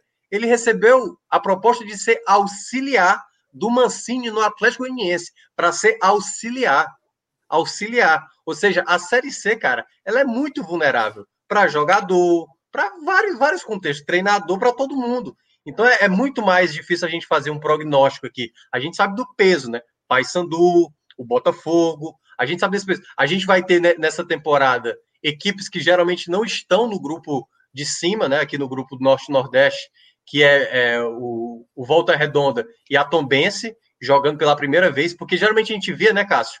Cuiabá vindo para cá, ou Vila Nova de Goiás, que sempre ficava ali naquele meio termo, indo para cima ou para baixo. Mas é a primeira vez que a gente vai ver equipes do Sudeste jogando com o pessoal do Norte e Nordeste. Então, assim, é um outro contexto a mais que a Série C desse ano vai acabar promovendo também. E, o e ruim para o Nordeste, tá? E ruim para o Nordeste. Não é, não é um, não é confortável, tá? Não é confortável. E o Floresta, o que é que, que, que, que, se acrescenta aí do, sobre o Floresta para gente? Então, é, eu achei o, que o retrô, o retrô do, do Ceará. O retrô do Ceará, né? Ou, ou no caso, o retrô aí é o Floresta da Pernambucano. É, é, é eu achei que o Leston. Onde o retrô fica isso, é o Floresta. É até, é ainda tem isso. Ele, é. Lugar, é a Floresta de Celso. A Floresta de Celso chegando. Olha, é, eu achei que o Leston ia acabar aceitando algumas propostas, sabe? Depois do acesso que ele conseguiu na série dele. Fez um ótimo trabalho no, na equipe do, do Floresta, porque no ano passado eles caíram na primeira fase do Cearense e foram rebaixados muito por conta dos primeiros jogos. Mas é uma equipe que já tem há muito tempo fazendo bons trabalhos, por isso que tem essa similaridade com o Retrô, em termos de trabalhos bem feitos, assim, elencos, sabe, muito bem pensados. Mas, assim, entra muito naquela ideia de a permanência é a primeira obrigação, até porque é a primeira vez que vai disputar, mas não se surpreendam se por acaso seja a equipe a causar. Opa, Floresta, e aí muita gente no Brasil talvez vá conhecer o Floresta, né? Exatamente nessa temporada também. Mas é uma equipe que trabalha muito bem com jovens atletas. Tem alguns jogadores mais experientes, mas eu acho que é uma base, sabe, Lucas, que de uns quatro anos tem jogadores que atuam já juntos há um bom tempo, sabe? Eles acabam emprestando por vezes jogadores, mas é uma base ali que tem Marconi, que é um, um bom, um bom meio de campo. Eu lembro que eu conversei com o Rodolfo. O Rodolfo tentou, na época que trabalhou para a América de Natal, levar o Marconi. Eu falei, rapaz, esse aí é um volante que pensa muito bem o jogo, então tem alguns valores interessantes, mas está mais naquela ideia de, primeiramente, permanência e o que vier para frente, para eles, acaba sendo lucro. Só passando aqui também, é... do outro lado tem alguns times potentes também, né? Tem Criciúma e Figueirense, e aí tem os paulistas, Botafogo de, de Ribeirão Preto, Ituano, Mirassol, Novo Horizontino e Oeste. O paulista. Eu, eu é, acho que os paulistas então, vão entrar com muita força. O Criciúma acabou de ser rebaixado no Catarinense. Isso. O Figueirense tem uma bronca gigantesca para resolver. Demais. Que, é, tem, existem dois Figueirenses, que é o CNPJ, que é o Figueirense Clube e o Figueirense Empresa. É uma bronca. Tanto é que foi bater na terceira divisão. É, o Criciúma acabou. O Criciúma eu respeito demais. Trabalha com taça valendo. Rebaixado aí, meu irmão. É, foi rebaixado do seu cara. É, o Ipiranga está batendo na trave, o Ipiranga de, de Erechim, mas não fez um bom campeonato gaúcho, tanto que a semifinal foram com os times de Caxias, né? É, o Botafogo e Ribeirão Preto, eles. É, tô falando de cabeça aqui, será que ele acho que caiu na, na. Caiu, caiu na passada. Caiu, caiu, eu tô falando, caiu no, no Paulista. Ele tá. Ele tá... Não, não, tô falando, não, ah, não, tô falando da Série B, não, tô falando da Série B, não, tô falando do Paulista, acho que é bom checar aí. É, é vou checar. Só, eu estava com essa dúvida. O Mirassol, esse fez um campeonato paulista excelente. Eu estava falando do lá no programa mais cedo que a gente esse... sobre, sobre, o Guarani, que é o seguinte: que o regulamento do campeonato paulista não era só pegar os classificados e falar, ó, o Guarani passou de fase, bom, não. Não é assim, porque o regulamento permite que um time que se classifique tenha mais pontos do que outro de outro grupo que tenha muito menos, muito mais pontos, mas ficou é. atrás. É um regulamento você não enfrenta os times do seu grupo. E nesse caso, o Guarani passou, porque o Santos foi muito mal na chave, mas o Mirassol foi bem. E aí você só enfrenta os times da chave justamente no mata-mata. Aí o Mirassol tirou o Guarani. Né? É, e, e avançou. Caiu não, viu, Cássio? São Bento e São não, né? Caíram. E, ah, porque ah, é só mudou, só cai em dois agora, né? Só, inclusive, a segunda divisão de São Paulo foi hoje. Subiram dois times do ABC, Água Santa e São Bernardo, eu acho. É, e, e, o Mirassol vem, vem do título da quarta divisão, vem dessa semifinal do Campeonato Paulista. Então, eu acho que esse aí entra muito, muito bem. Vai, mesmo, mesmo que ele perca algumas peças, só se ele, tipo, ele perder 11 jogadores, mas se ele perder algumas peças, tiver toda uma estrutura, ele tem um time encaixado com mais. Perdeu o goleiro já, né? Então, Muralha, Muralha é, já assim, saiu, foi para Curitiba. Vai perder. Mas dá, Muralha dá para repor. Muralha dá para repor. Eu sei, pegou, pegou, pegou pena, tá ali na decisão, mas Muralha dá para repor. É, eu acho que o Mirassol entra muito forte. Ituano é, já ganhou, já, já ganhou a terceira divisão, inclusive, também. Eu colocaria Mirassol, Novo Horizonte, os dois times que vieram da quarta. Porque o Novo Horizontino foi o campeão do interior. Veja só. É, os dois times que subiram de São Paulo foram Mirassol e Novo Horizontino. O Mirassol pegou a semifinal. Aí fala, pô, se o Mirassol foi semifinal, como é que o Novo Horizontino foi o campeão do interior? É porque esses estaduais fazem isso. Eu odeio esse regulamento. Que é o título do interior, tirando algum time interior que chegue à semifinal? Porra, claro que não, meu irmão. Então o melhor time interior é o, é o que está na semifinal. O campeão interior é para ser o Mirassol, porra. Tipo, claro. é o, o campe, é, é, como se fosse assim, o campeão de interior tirando o melhor time interior. assim, o que, que foi o Mirassol. Mas nesse caso, dentro, dentro desse regulamento, o Novo Horizontino foi o campeão. É, vencendo a ponte, a ponte preta. Então eu acho que tem o outro lado, mais uma vez, o outro lado chega com com força. E, e veja a diferença que a gente fala de acompanhar. Você consegue acompanhar esses times, porque estava no Campeonato Paulista, e o Campeonato Paulista é bem mais extenso, né? acabou agora em alguns casos, então você tem como acompanhar um pouco. Uhum. E, e, esse, do outro lado, e, e, de quem foi mal também, caso do, do Criciúma. É, a chave da classificação do grupo A, onde estão, estão os nordestinos, tem uma briga acessível, mas no quadrangular, aí pode ter, um, ter uns cruzamentos bem, bem chatinhos. É.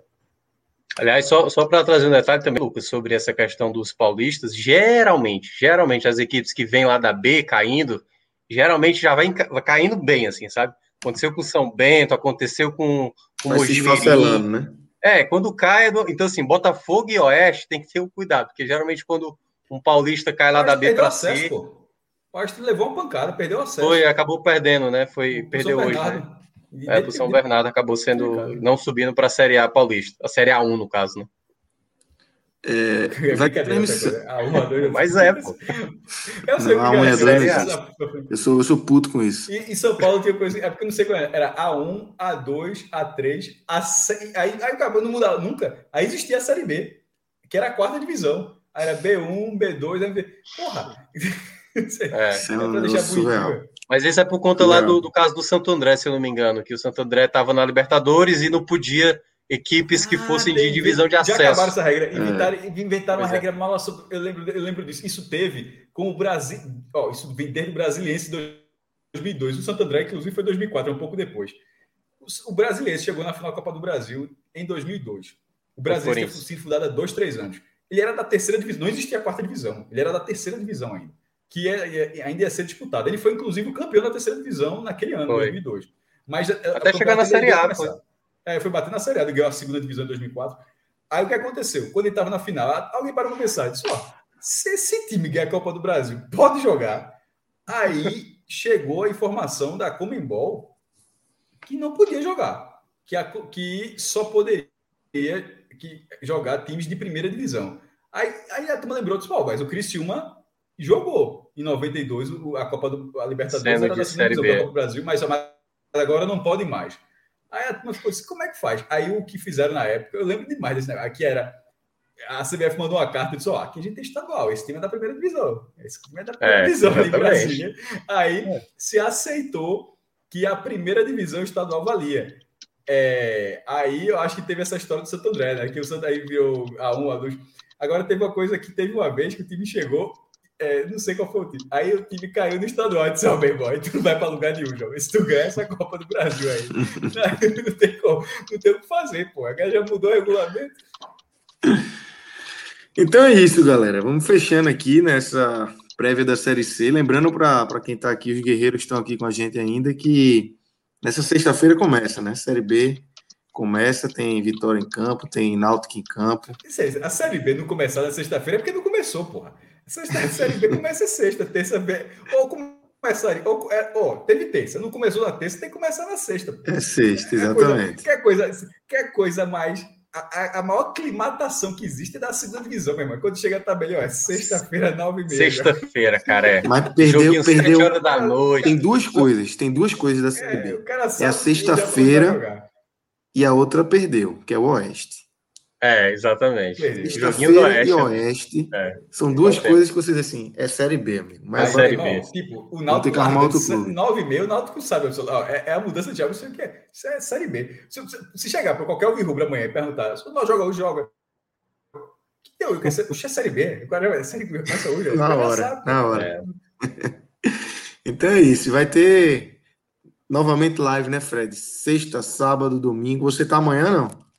Não, não. só volto domingo. Uma trégua pro rapaz aí. Só volto domingo. Domingo tem jogo, viu? Minhoca vai trabalhar rodada dupla. Tem jogo pra caramba é. domingo, pô. É, é, é, eu vou trabalhar de manhã. O vai começar. É, trabalhar de manhã e de tarde, né? De manhã vai faltar ser ao live, na verdade. Vai mudar o nome. E, e, e, domingo maior, domingo maior. Vai tomar esse nome da Globo. Domingo maior. Vai ser bom, vai ser bom negócio. Irmão, tá, ó, já que a gente não tem como mudar o podcast para 45 pontos, a gente podia mudar o nome da live do domingo. Esse, tem, esse, tem que aproveitar, pô. É muito bom esse nome, pô. É muito bom, Esse domingo é da Série A, é, 40, é a live 45 pontos, pô. E outro ponto, agora que o Ceará perdeu a Sul-Americana, tá. É 45 Só pontos. Tem, é. Pra todo mundo. É, é o choque de realidade para todo mundo.